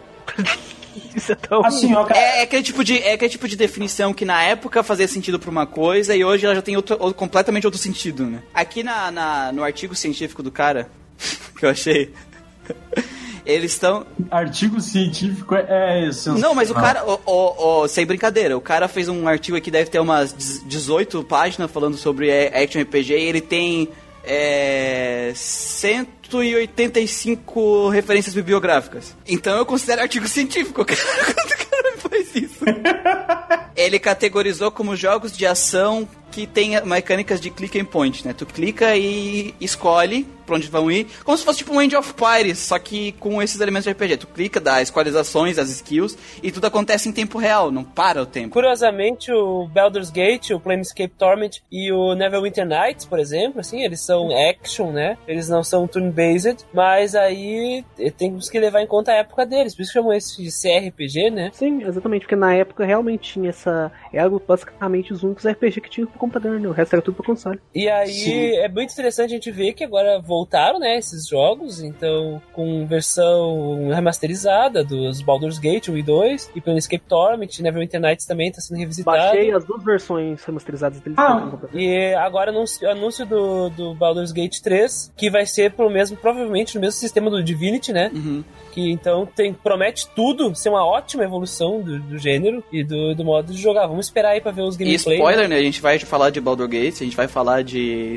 Planescape Torment, né, Christian? Isso, o Planescape Torment vai ficar pro ano que vem aí, né? Acho que daqui a... Não, ano que vem não, né? Não sei. Quem Quem sabe? Não, tá aqui, na, tá aqui pra gente gravar. Tá aqui, a gente vai gravar sobre ele. Tá na, tá na hora. É, é que a gente tá organizando Sim. nessa ordem. Mas o aqui. Baldur- Tá ele e o vendo Baldur-. Baldur's Gate vai vir mais Ba- cedo, Baldur né? Gate a gente vai falar mais cedo. Acho que o Baldur Gates esse ano a gente ainda fala dele. Esse, esse ano a gente fala de Baldur's Gate. E é muito interessante que esses jogos eles são muito aclamados, não só pela mecânica, mas pela narrativa, né? Principalmente A a narrativa. narrativa. Eu A vi narrativa- muito falar muito bem de Planescape Tormenta por causa da narrativa. É, o Planescape Torment ele é muito, muito aclamado pela narrativa, é considerado uma das melhores narrativas aí, né? É, Essenciais, quintessenciais, né? Do RPG. Um exemplo legal de RPG ocidental, que é mainstream e que tem Meu uma Deus. narrativa legal, The Witcher. The Witcher. Witcher três. The Witcher. Não só Witcher, cara, é que a narrativa ela fica em segundo plano, porque para pra ver que RPG ocidental eles implementam em geral, eles dão muita pra aquele tipo de relação entre personagem que tu vai desenvolver e, e vai tomar um rumo diferente dependendo das, Hum, Essa parte, das escolhas. das opções que tu pega. Não, isso aí, isso aí é visual novel. Não, tu tem muito isso, Mas a questão cara. é que, assim, como, Pode como o Daniel tá falando, eles usaram, eles abusam, na verdade, muito disso. Quando você vai jogar, sei lá, o Elder Scrolls Skyrim, o Mass Effect, quase tudo, como o Daniel falou, é relativo ao tipo de interação e relação que você tem com os personagens. Tipo, a mudança de final que você pode ter é muito mais baseado se você é amigo de alguém, se você é namorado de alguém, qual coisa você é das pessoas, do que propriamente na ação que você Isso. vai tomar. O que me Posso incomoda, só- Pode o dizer, que me incomoda um pouco nesses, nesse tipo de, de narrativa do, do Skyrim, da maioria dos, dos Western RPGs é que o mundo do jogo, a história, o mundo do jogo em, em si, ele não é íntimo pra você. Não é igual, por exemplo, um Dragon Quest. Vamos, vamos falar dos actions agora. Um Tales of, que, que o mundo, assim, tudo que tá acontecendo tem, tem ligação direta com você. Você tem os personagens da sua parte também, que te dão aquela. te dão aquela intimidade com o que tá acontecendo. No The Witcher tem isso também, né? Tudo que tá acontecendo, a história o. É o, é o Geralt indo atrás da Ciri e tal. É, é que tu tem muito da jornada. É o do tipo de jornada. Skyrim também. não tem narrativa, tá? Ele tem um mundo aberto. Não tem. Não tem. Gente, gente, vocês me permitem falar uma coisa muito importante? É. Fable. Fable, A, a Fable. questão- a- essa questão, tudo que você tá falando ali vem de Fable. E aí eu acho muito interessante, mulher, per, per- perdão, né? De, de- mas já pegando ah, o que tu levantou aí, a lebre que tu levantou do Skyrim e o The Witcher que você tá falando. The Witcher Sim. tem essa questão aí das escolhas, da importância e tudo mais. E no Skyrim, esse mundo aí que não é ah, in- Íntimo. é, íntimo, inter- intrinsecamente ligado ao personagem. Claro que tem coisas que são como a questão da linguagem e do seu Dragonborn, mas o mundo parece que tá lá e eu, eu, eu concordo que são formas diferentes de contar uma história, até porque a jornada de um herói, né, ela é estabelecida de formas diferentes, Exatamente. diferentes. Mas eu percebo que em Fable e The Witcher é um jeito muito diferente de contar a história do que do Skyrim, porque no Fable o mundo tá ligado com o personagem, é íntimo a ele e é muito bom. Tô falando do primeiro Fable, Sim, né, sim. não do segundo, pelo amor de Deus. o- o- mas explicando mais o que eu queria dizer também, que o Christian até completou bastante bem aqui, é que, tipo assim, enquanto normalmente os jogos é, western, eles não têm uma narrativa tão complexa e um foco tão grande na narrativa, eles têm um foco muito grande em expressão, né, em tu poder se expressar da maneira que tu quiser, Customização. que no momento que tu tiver uma narrativa muito complexa e e muito ligada, tu perde essa questão da. Tu acaba às vezes perdendo essa questão da, da liberdade porque o personagem tem que ficar preso à narrativa. Uhum. E por isso que Skyrim, narrati- a narrativa dele, a main quest é simples pra te poder explorar o mundo sem se preocupar, entendeu? Sem ter essa ligação. Exatamente. Mas, Mas mesmo assim, lado- The, The Witcher e Fable conseguem fazer uma boa relação, Léo. The Witcher e o The, eh, falou do The Witcher e Fable, eles são um pouco diferentes, tá? O, o Fable, é, é, aí é o que tu fala, ele é um jogo que ele tem, ele conseguiu ter a expressão de mundo e conseguir ligar isso com o mundo e com a narrativa muito bem. Ele é muito bom porque ele consegue fazer as duas coisas bem, né? No caso do The Witcher, o The Witcher não tem expressão, porque ele não, tu não cria um personagem, ele é muito preso a ele. Ah, sim, com certeza. O The Witcher, ele é tipo, ele é quase uma narrativa de, de JRPG num jogo western. Exatamente. É. Eu percebo muito isso. Inclusive, os novos. Se for pegar os novos Assassin's Creed, né, que viraram RPGs agora, viraram action RPGs, eles pegaram muito isso do, do, do The Witcher. Que bom, né, cara? Que bom. Que bom tá influenciando pro bem. De tu ter uma história que tem uma narrativa foda, a história principal tem uma puta narrativa, e tu tem side quests que tu pode se expressar, né? Ter essa expressão, e que também tem suas próprias narrativas. Tipo, a, a, a, a Hitsu me trouxe uma vez uma, uma, um vídeo que ela viu do, do cara, que, de uma side quest, que ela, se- dependendo das escolhas, ela tinha vários finais, né? A side quest lá do, do, desse, desse Assassin's Creed novo. No final, o cara chegou, ah, eu completei a missão, não sei o que. Qual foi o resultado da missão? Ele matou a mãe do cara e comeu o pai. Como assim, cara? É, é pode ser uma ideia, cara. É o quê? tipo, ele tinha uma missão, eu não lembro do contexto. Ah, não, não, não, não. Peraí, Cara, ele foi assim, cara? completar uma missão. Aí ele matou uma mulher que ele achou que era uma ladra, alguma coisa do tipo, que na verdade era a mãe do, do cara que ele tava tentando ajudar. Porque tu tem escolhas do que tu vai fazer, só que ele achou que era uma ladra e matou. Aí ele tinha que tirar uma informação de um cara, e aí pra conseguir aquilo do cara, ele comeu o cara. Devorou o cara? Não, comeu sexualmente, Christian. Não! Rabou o cara. E aí quando ele chega Roubou na, na, na, pra, pro cara da missão, ele descobre que o cara que ele roubou era pai e o cara que ele matou era mãe do cara. Cara, que bizarro. Só que tipo, to- Meu Deus. Que É jogo é uma esse aí? Que coisa- jogo é esse aí? Que jogo é é esse o aí? Assassin's Creed, é um novo Assassin's Creed aí que saiu, cara.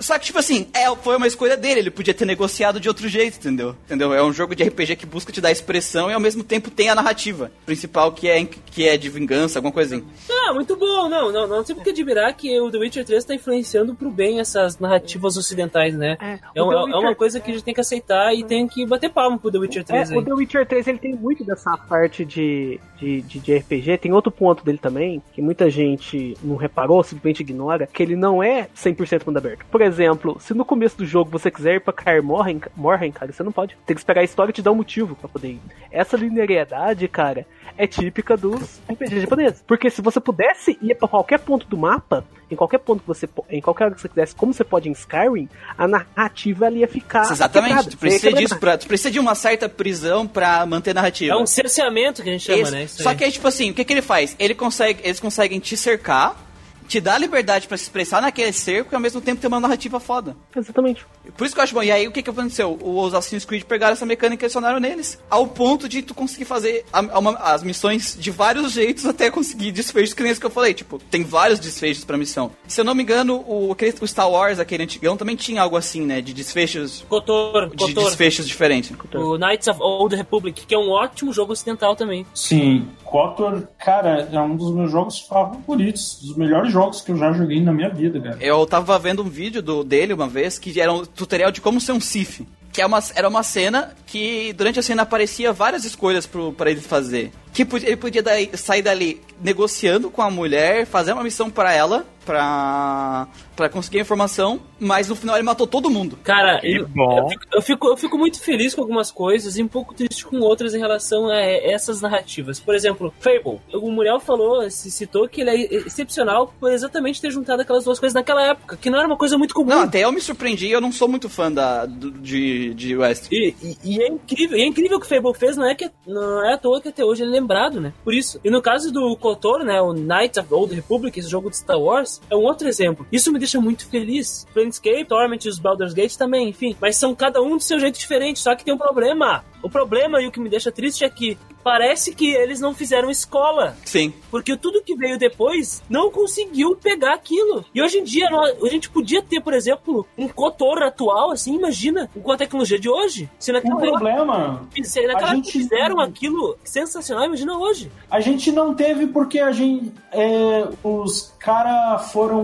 muito gananciosos com MMORPG que não deu É, certo. não, mas o que eu queria, o que eu tinha que dizer é que outras empresas pegarem essa mecânica e, e trabalhar, sabe? Mas eu- sabe o que eu entendo porque eles não, não fazem isso, Christian? Porque fazer isso que eu falei lá do, do Odyssey, que a gente falou do Kotor, que tu falou do Fable, que é um jogo, ele tem múltiplos desfechos pra, pra side quests, pra narrativa principal e pra tudo, dá muito trabalho.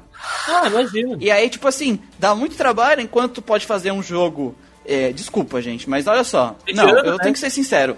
A, a Bethesda lança o jogo de qualquer jeito. Sim. A Bethesda lançou o jogo de qualquer jeito. E o Skyrim, ele tem muitas coisas legais. Eu não, não vou dizer que ele não tem, cara. É um puta jogo, né? Ele não teria feito sucesso se fosse um jogo 100%, 100% merda. Não, ele é um jogo muito bom. Só que ele, ele pega essa parte narrativa de side quest e tal, ele deixa o- ela o mínimo possível. Senta, senta e gira. É, o, é, é o mínimo possível, tipo assim, tem side quest que o pessoal fala, ah, virar vampiro e tal, mas se tu for ver, analisar a narrativa dessas side quests, essas coisas, ela é bem pobrezinha. O que não tem problema, é um jeito de fazer o jogo.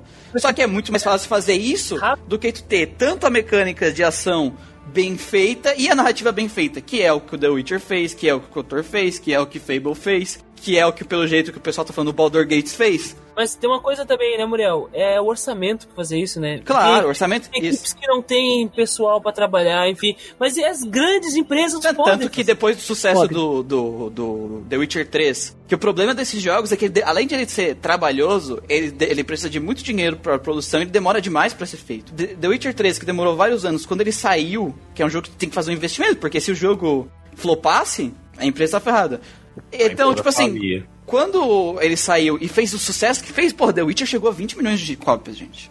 E é um RPG mainstream. O que que acontece? Algumas empresas viram, tipo, principalmente agora o Assassin's Creed, que a gente viu que absorveu bastante isso, viram que é uma coisa que dá pra arriscar e dá sucesso. Pode arriscar pra fazer, e é claro que a Ubisoft tem muito mais dinheiro que a que, o- que o time lá. Te- Mas não diria exatamente que foi mais a questão assim, somente de financeira. Eu acho que é muito também do tipo de gosto que o jogador Claro, americano, claro. que é o principal mercado onde elas vão atuar, tem. Eles não são muito chegados na. Eu não sei bem se eu poderia falar o estilo ou na forma de visão do RPG japonês, que é aquele, né? Coisa que a gente já sabe, que é mais limitado. Ah, você tem um personagem definido, cada um personagem da sua Na parte tem uma verdade, personalidade eu acho que o presente, eu acho que o problema dos RPG japoneses com agradar o público ocidental é mais na escolha da narrativa, principalmente Eu no não digo só que seja uma escolha de narrativa, na verdade, porque o ponto que eu queria chegar é: o pessoal americano eles gostam mais de ser o centro da história. Por isso que você vê coisas como o Mass Effect, o Skyrim mesmo, onde a narrativa é. Tem Mas uma The Witcher veio ainda, cara. Não, mas não é nem a questão do The Witcher, não.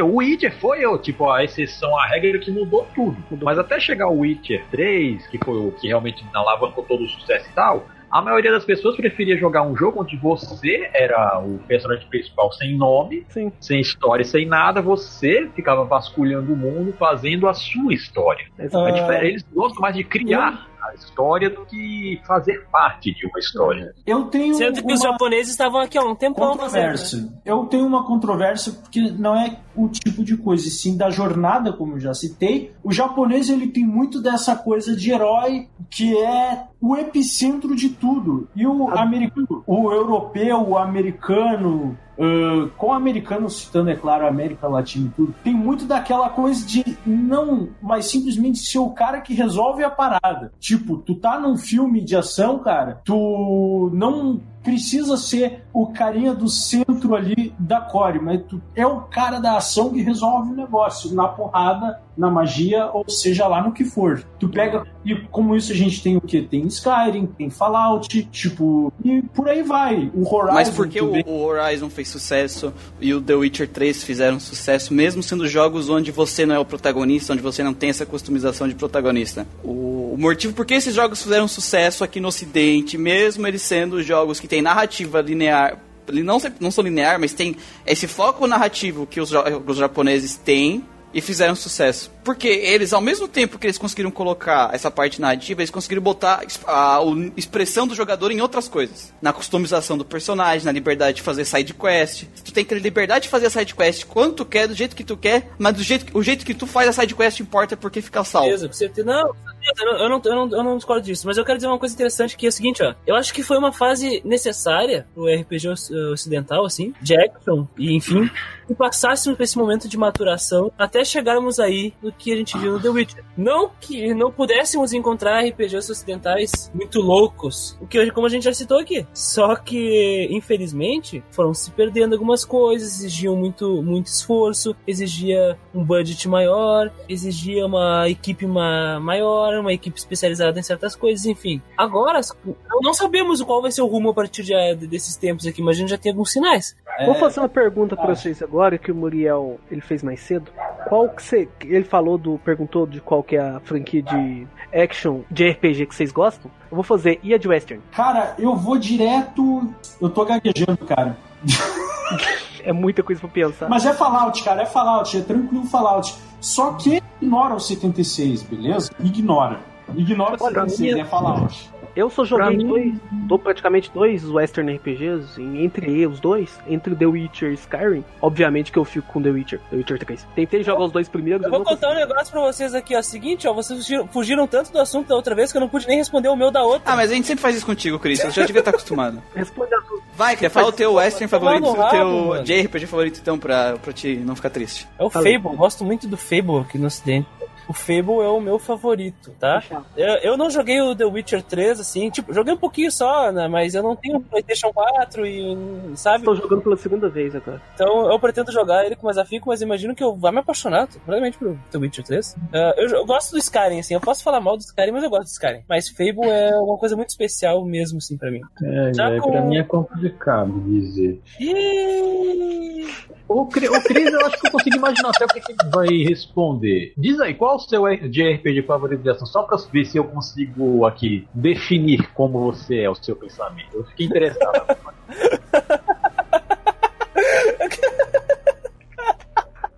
o que, Assim, cara. o que, que o tá Retentan tá que é IS pensando? O que- Não, não, não. eu tenho não, curiosidade não, sobre o que você tá pensando, porque eu acho que eu consigo definir mais ou menos como você é. Não, não, não, não. Eu não, eu não Vamos ver, vamos ver o que é. eu não é, joguei o é, é. WS aí do. do... Ah, é sério que é, é Wise, velho? não, não, cara. Eu não acabei de falar que eu nunca joguei WS aí, mano. Achei que você já tinha jogado WS já. Não, cara. Eu WS, joguei. S- Só eu joguei WS aqui. Gana, Origins 1, 2. AS. AS, nada de política aqui. cara. AS. Não, é AS. Eu ia falar que eu, eu gosto muito de Tales of mesmo. É, Não joguei todos, assim, mas Sinfo- é, Sinfonia, uh, fantasia. Não joguei o Berseria aí, né? Que todo mundo fala mal. Berseria. É, né? Uh, mas eu pretendo jogar o Vesperia logo, né? Já que eu vou pegar um Switch aqui, o Vesperia saiu pra Switch, não vai sair pro Switch. Já saiu? Já Saiu saiu. já. Então vou, vai ter a oportunidade de jogar o Vesperia aí. Isso, vai ser o último. Vai ser o último que tu vai jogar. Porque o Vesperia é ruim também? Não, não, é que vai ser o último que tu vai jogar no Switch, né? Porque não vai sair mais pro Switch. Olha, nenhum. cara, eu vou falar. Foca no Samyang, viu, cara? É sério, mano? Hitechão, Hitechão, eu quero entender o que tu tava pensando de mim aí agora. Mas uma coisa que eu queria comentar aqui, que tem aquele um action que foi feito por um cara só, que se chama Dust Elysian Tale, que é muito legal. Era É legal. verdade. Ele é no estilo É do, bom. do, do Castlevania Symphony of the Night, mas só que sem o, o backtracking. As- por mais que a gente volte várias vezes em alguns mapas, né? Mas é muito divertido aí, ó. Procurem, tem na Steam, é bem barato. Só não botem o nome dele no Google, vai direto na Steam.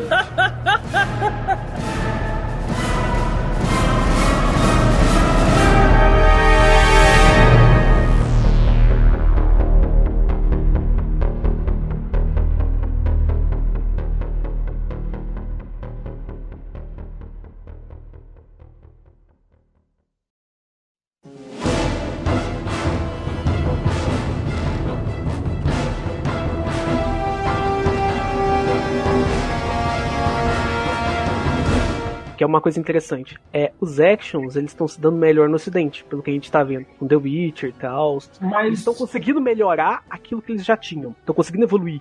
Os japoneses, eles estagnaram no action. Os action RPG japonês não conseguem competir com os action RPG do estilo western. Com certeza. sim, E o é, Western- Por vários motivos, seja gráfico, seja jogabilidade, eles estão muito atrás. O Tales of tá tentando ir por esse caminho de querer competir com esse público, ele vai tomar um calote, vai tomar um.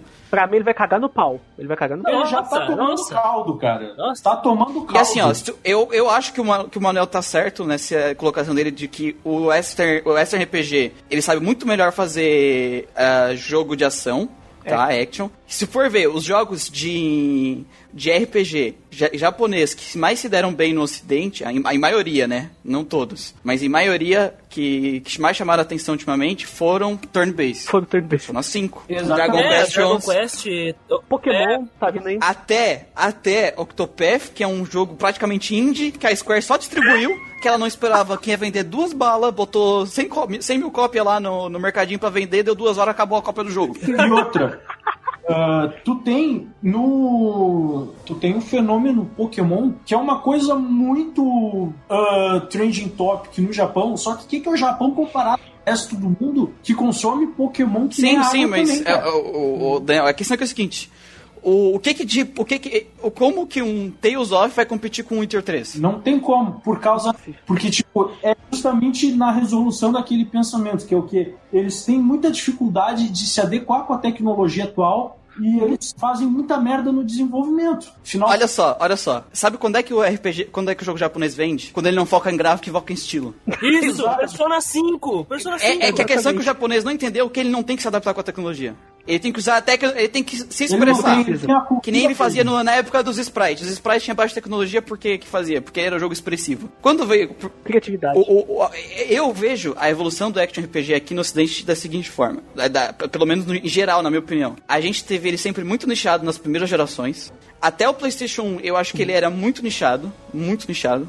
E eu, Muito, porque os cons... Extremamente. Os Era consoles. Falando do né, cara? ele era bem nichado, era bem pouco título. Os, os títulos grandes ficavam nos PCs, porque eles tinham mais capacidade. No PlayStation 2, como a gente falou, o RPG por turno tomou um calote, porque os jogos de ação, os jogos de ação ganharam alta, hack and slash, foi uma coisa incrível, tiro, porque Tiro, o PlayStation... né, pessoa- Porque É, o PlayStation War, 2 tá? tinha capacidade pra fazer isso de uma maneira incrível. Quando chegou o PlayStation 3, algumas empresas de- de- pegaram essa experiência do action e a partir dela, dessa evolução do action, pegaram essas mecânicas de action e implementaram nos RPGs. E aí saíram é, western RPGs incríveis com base nessas mecânicas. E hoje, é, é, nos dias de hoje, é isso. então, tipo assim, do, o, a gente teve tipo, o Mass Effect, a gente teve os, os Dark Souls, querendo ou não, ele é um jogo japonês, mas é, a base dele é essa base western. O próprio Skyrim são jogos focados aonde? Na mecânica, né?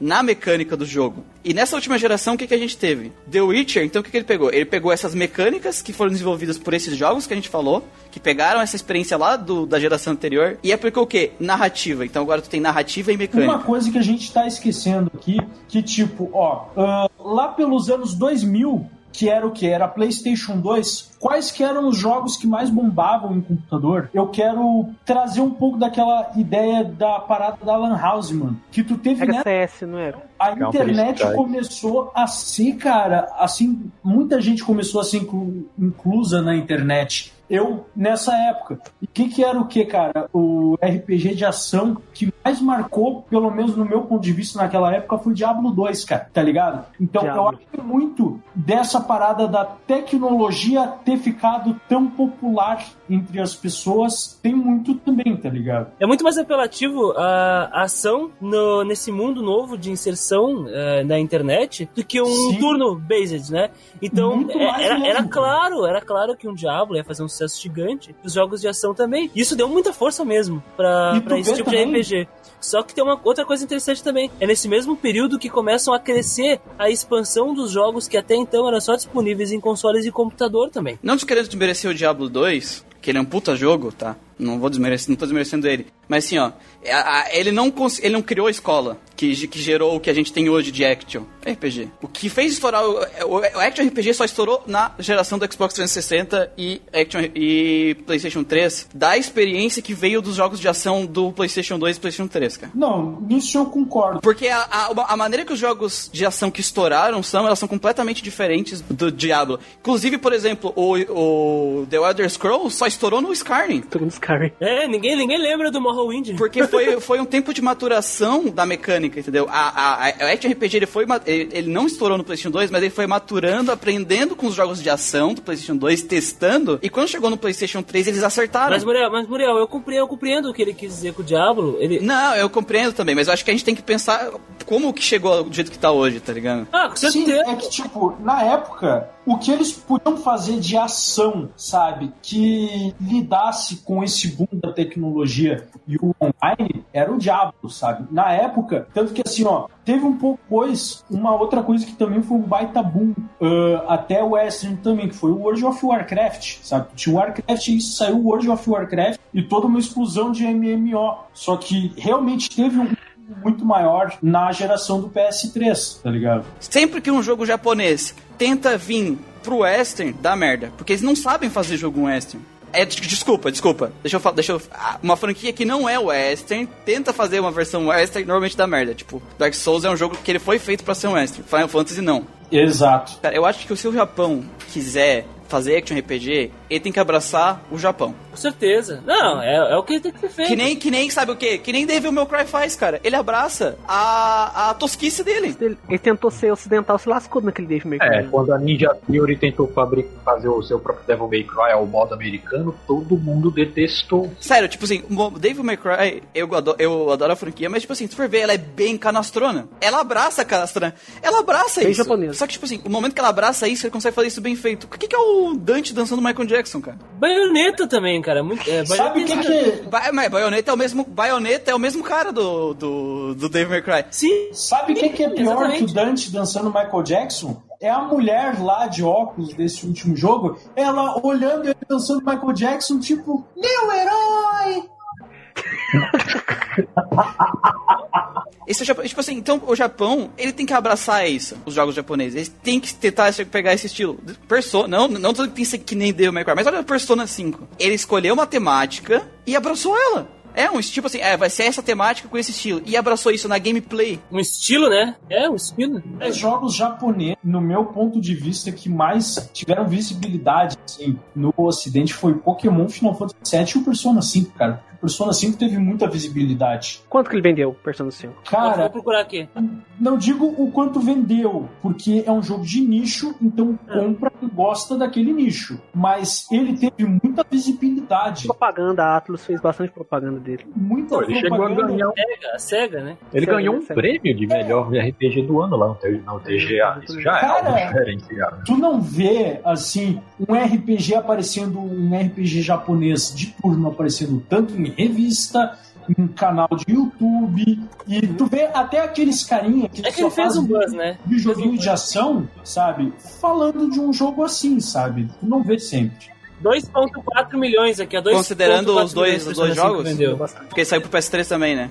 Ah, É, isso é- aí, você é, considera, eu é, tô considerando os dois. É que tipo assim, ó, o pessoal vai dizer, ah, mas não vendeu, vendeu só 10% que o Witcher vendeu. Só que tipo assim, quanto é que custa um Persona 5? pois é. E quanto custa um The Witcher? Porque, tipo assim, como o jogo é focado em estilo, em estilo, ele não precisa se preocupar com a grama ser mega realista. Uhum, mas É. Exatamente. Ele não precisa se preocupar com o personagem ter a ruga mais realista do mundo que tu consegue ver do outro lado da rua. Exatamente. precisam, de RPGs não precisam disso. Ele, o JRPG ele tem que ser o que ele tem que voltar a ser o que ele sempre foi. Independente se tu vai abraçar turn base Criar. e ser ou ser action. Abraça o teu estilo, abraça o que tu é, a tua identidade. E as pessoas vão gostar.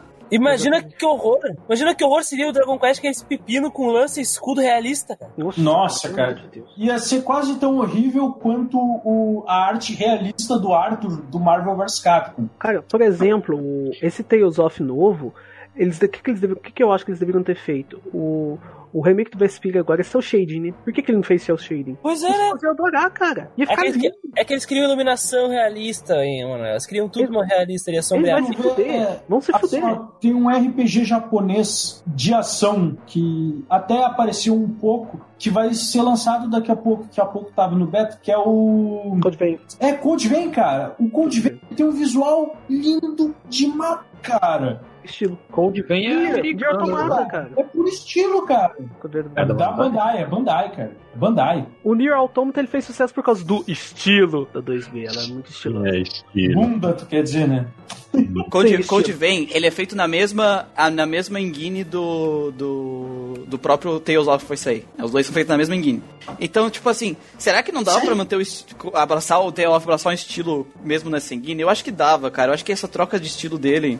Porque o character design tá legal, mas eu não tô sentindo. Tanto que é, é, aqui da equipe teve três pessoas que quando olharam pro ele, pensaram que Dragon Que- Dragon que Monster Hunter é esse. E nos grupos, cara, eu vi muita gente falando dessa coisa. Cara, isso aí parece Monster Hunter. Então, tipo assim, a série perdeu a identidade que ela tinha. Só pelas imagens que o jogo saiu. Isso é muito mal. Então, tipo, Code vem, desde o primeiro trailer, todo o otaku fedido vai comprar. Porque o jogo é estiloso, cara. Não precisa nem dar saber da gameplay. É estiloso. Eu não tenho, eu não gosto de tipo assim, ó, de- não é que eu não goste, mas eu não tenho todo esse vício, esse tesão que algumas pessoas têm por é por Souls, sabe? Sei.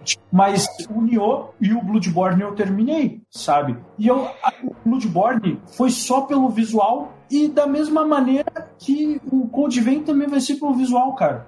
Porque o visual do Code Vein curti demais o beta, sabe? O teste de server, que, cara, é sensacional. É a porra de um anime. Aquilo é muito Tokyo Ghoul, tá ligado? E tu vê a gameplay, a gameplay, tipo assim, ah, ele é um Souls, mas ele tem muito estilo próprio na gameplay. A maneira que os personagens atacam, os ataques especiais, é tudo muito estiloso, né? Velho, assim, ó. Eu vou falar uma coisa que pouca gente que dê, só, só quem viu um vídeo muito específico assim vai se ligar que tipo, a que que é o, o estilo do jogo, cara? O, o casaco que tu usa, sabe? Que vai ser ou um sobretudo ou uma jaqueta ou um, um- tipo um- uma jaquetinha menor. Essas coisas, elas se transformam em armas de ataques especiais demorados, carregados, cara. Então, tipo, tu usa uma jaqueta, cara, que tu usa tipo o bad boy japonês, sabe? Que fica com as mangas pra trás. Tipo, a porra das mangas vira uns Doberman que morde o bicho. O teu sobretudo, cara, ele vira uma porra de uma lança que empala o cara.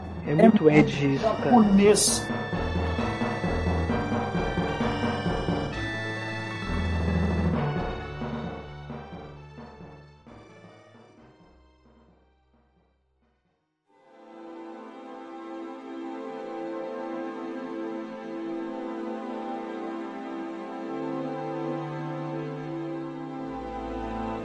Eu acho que com isso a gente conclui a a nossa conversa que era pra ser sobre Action RPG. A gente falou um pouco sobre de RPG, Western RPG. Western RPG versus de RPG. A gente misturou alguns assuntos, né? Mas acho que acaba que sempre que a gente vai falar de mecânica, tudo isso acaba caindo dentro da, da conversa, não tem jeito, né? Afinal, a gente tá falando de RPG, então tudo faz parte do porquê que a mecânica evoluiu, né? Então toda a história faz parte, querendo ou não, estilo e tudo mais. Pretendemos fazer no futuro talvez um de SRPG, né, gente? Talvez. Quem sabe? Vai, vai, vai surgir, vai, vai acontecer aí um dia. Se é a primeira vez que você está vendo esse podcast, saiba que o Grindcast é um, é um, é um podcast que fala exclusivamente de RPG eletrônico. Oi, pessoal, aqui é Ritsu. E aparentemente eu sempre tenho que aparecer porque esses tabacudos esquecem de dar os recados. Vou, vou trocar meu nome de Ritsu pra Hermes. Deus mensageiro. Mas vamos lá. Não esqueçam de curtir as páginas no- do Facebook. Ah, sigam a gente na, no Instagram, no Alvanista, Twitter. Temos página no Facebook também. Sigam também na, no Facebook os nossos parceiros, que é o JRPG e a XP que voa. E se você quiser, aceitamos muito seu feedback sobre, sobre esse episódio. E você pode comentar em qualquer rede social que a gente vai estar olhando. E qualquer coisa também, nós temos nosso e-mail, que é contatogeekquest.gmail.com. Então é isso aí, eu espero que vocês tenham curtido, apesar de eu não ter aparecido, porque sabemos o motivo. e até uma próxima. Com isso, com que musiquinha vamos terminar hoje, gente? Cara, Olha, sério. caralho. Aquela musiquinha de Fullmetal, não, cara. que sério, o- não, que o não, Christian não, tá não, não, desviando sério mesmo, sério mesmo, velho. Em homenagem ao Manuel. Em homenagem ao Manuel, velho. Ao Manuel, velho. Bota o jingle do Aécio. Não, não, não, não, não, não Bota o jingle do Aécio, velho. Netinho de Paula, que eu tava jogando Chrono Trigger. Não, não, não, não. Netinho Que de leite de Paula. aqui, mano. Eu cheguei, né, com a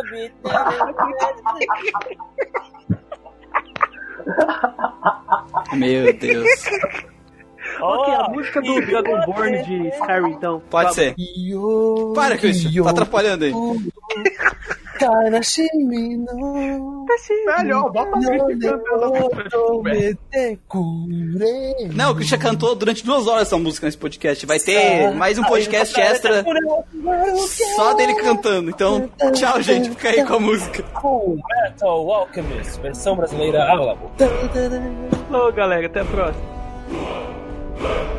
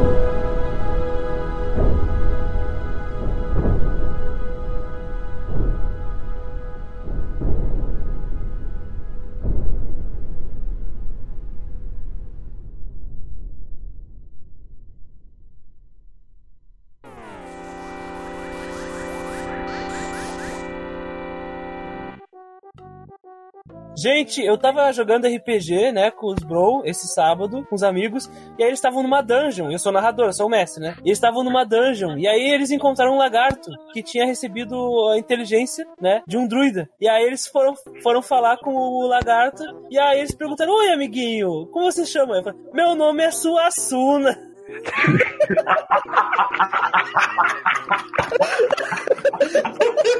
Caralho, ele criou o Suassuna direto. Meu nome é Suassuna. E aí pronto, agora tá o, é o Peraí, você deles. falou com esse sotaque nordestino mesmo? Sim, ele fala assim, ele fala assim. Oh, meu filho, você me deixou orgulhoso agora. Cara, é sensacional, cara. Sensacional. Eu, eu que eu me, eu me orgulho de mim mesmo, mano. Não, foi foda, foi foda. E ele é um lagartinho comum. Espera até ele ficar gigante e virar um Megazord prateado, voador. Com a mão da Luca em cima. Ó, gente, Mas- ó, ó, então, o ani- anime, anime de Para, Malê, Pluto, anime de Pluto é, é tipo sonho molhado de otaku. É tipo o anime do Pokémon Special Adventures. Essas coisas não acontecem. A Misha é peito dona naquele mangá. É o quê? Essas coisas não acontecem. Meu, peraí. Ô, meu, como é que eles vão fazer um mangá do Pluto se é da Disney, que nem o Mickey, cara? Ai, meu Deus. Tá bom, vamos lá. Depois dessa. Puta que pariu, puta que pariu. Ô, ô, ô, Muriel, ô, Muriel, eu quero ir embora do projeto. Posso? Quem embora do Eu projeto. também pensei dessa. Eu quero ir embora do projeto. O Legend of Legacy. Ah, tu já jogou? Já terminou ele? Sim, Tu me vende ele? Porque não, não, Não, acho pra emprestar. é coleção. Ah, tá. Desculpa então. Ele só vai pagar seu save, sabe? É, Tem só vai pagar uma coisa, save. meu caro. Todo colecionador um dia precisa se desfazer de parte de sua coleção para poder. Meu, pau no teu cu, cara. Deixa eu.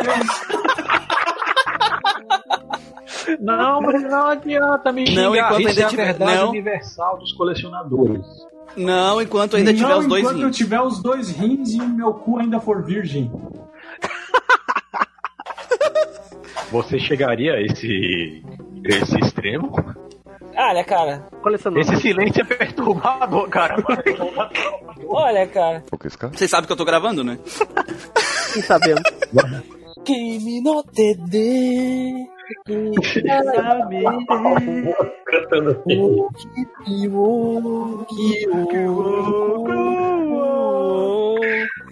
Shimi no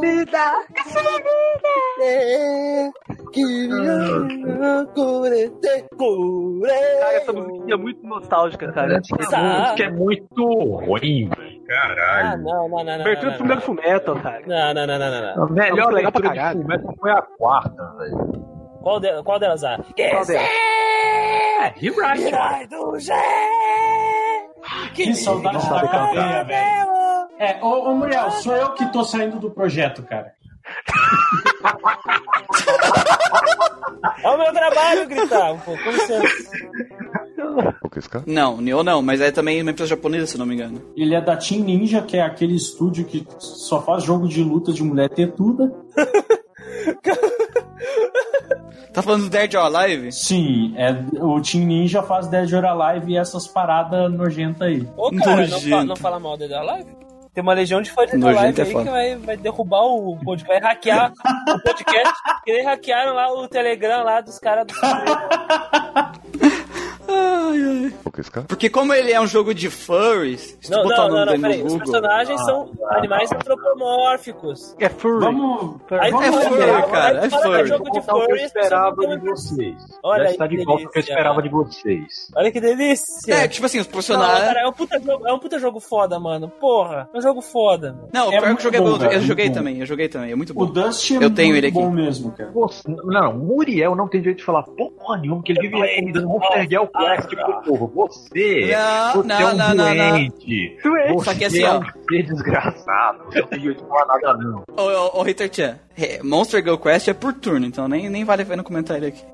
É, Não, não, não. Eu estou falando sobre recomendação, seu jegue. Você vive recomendando todo tipo de bosta. Aí fica dizendo, ah, esse jogo é bom. Esse jogo é bom pra quem tem doenças mentais esquisitas. Cara, eu vou dizer- O, o, o, hater, já- o hater já tá se queimando porque é um jogo foda e os fãs desse jogo vão xingar ele porque tá dizendo É, que todo mundo é doente mental. Isso é sério. cara, é, Veja as pessoas só. recomendam. A recomendação do Quest é tipo o meme do do Boku no Pico na hora de recomendar anime, cara. Só que, só que o Monster Girl Quest é bom, cara. Só que eu recomendo de verdade. É, Hum. Ó, Olha só, Monster Girl Quest pa- Paradox RPG, vamos comparar, olha só. Que tem, tem outra versão já, já tá? Retortinho.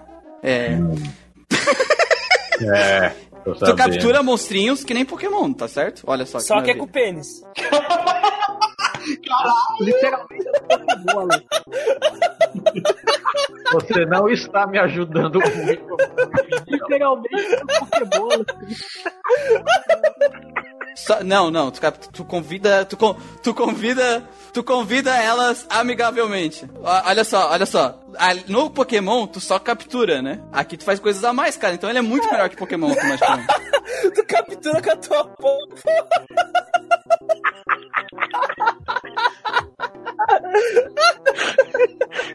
Então, então eu já, já mostrei um jogo que tem uma vantagem já. É verdade. Eu, sinceramente, Pra fiquei que. Sword, pra que Sword and Shield se tu tem esse jogo aí? Por que tem Sword and Shield? se- E, sa- e sabe, sabe o que mais, Heitor Chan? Sabe o que mais? A narrativa dele é, é melhor.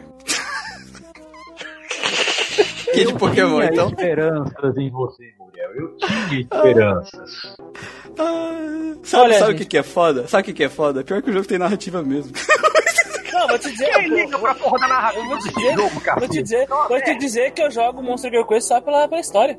Eu também, só que só pela história. Eu devo fingir que acredito? Acho que eu não consigo, não. Cara, eu vi a Emanuele pra saber quanto que o encanador recebia de troco. Ah, não, não, não, não, não. Ô, ô, ô Hater Chan, eu joguei os três jogos do início ao fim, cara.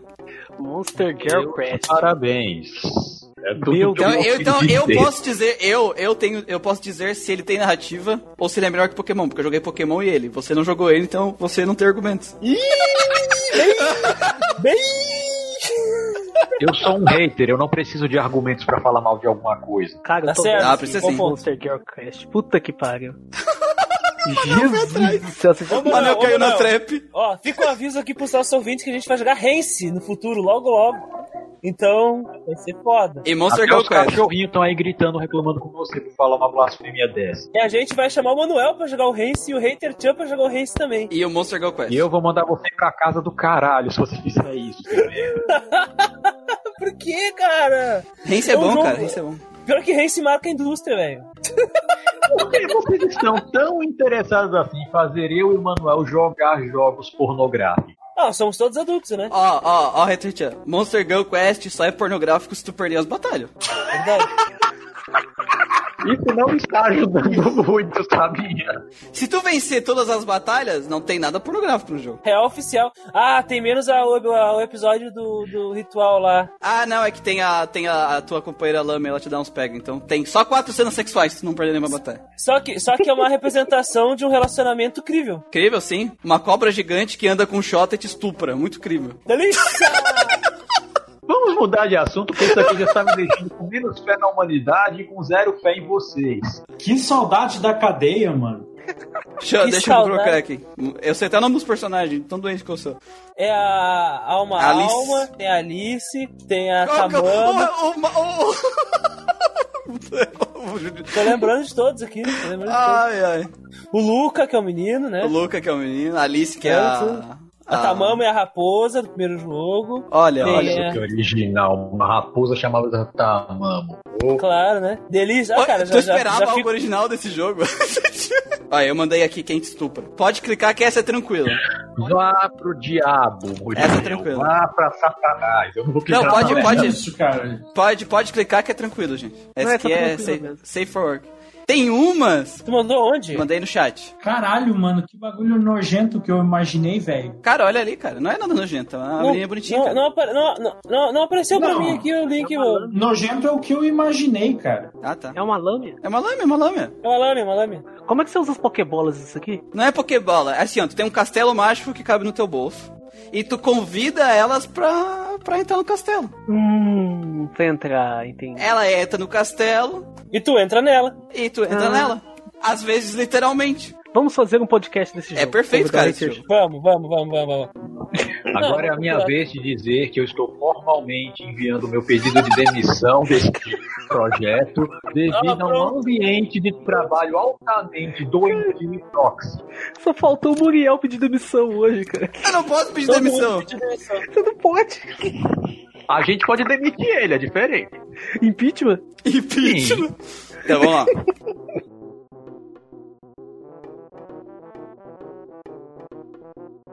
Thank you.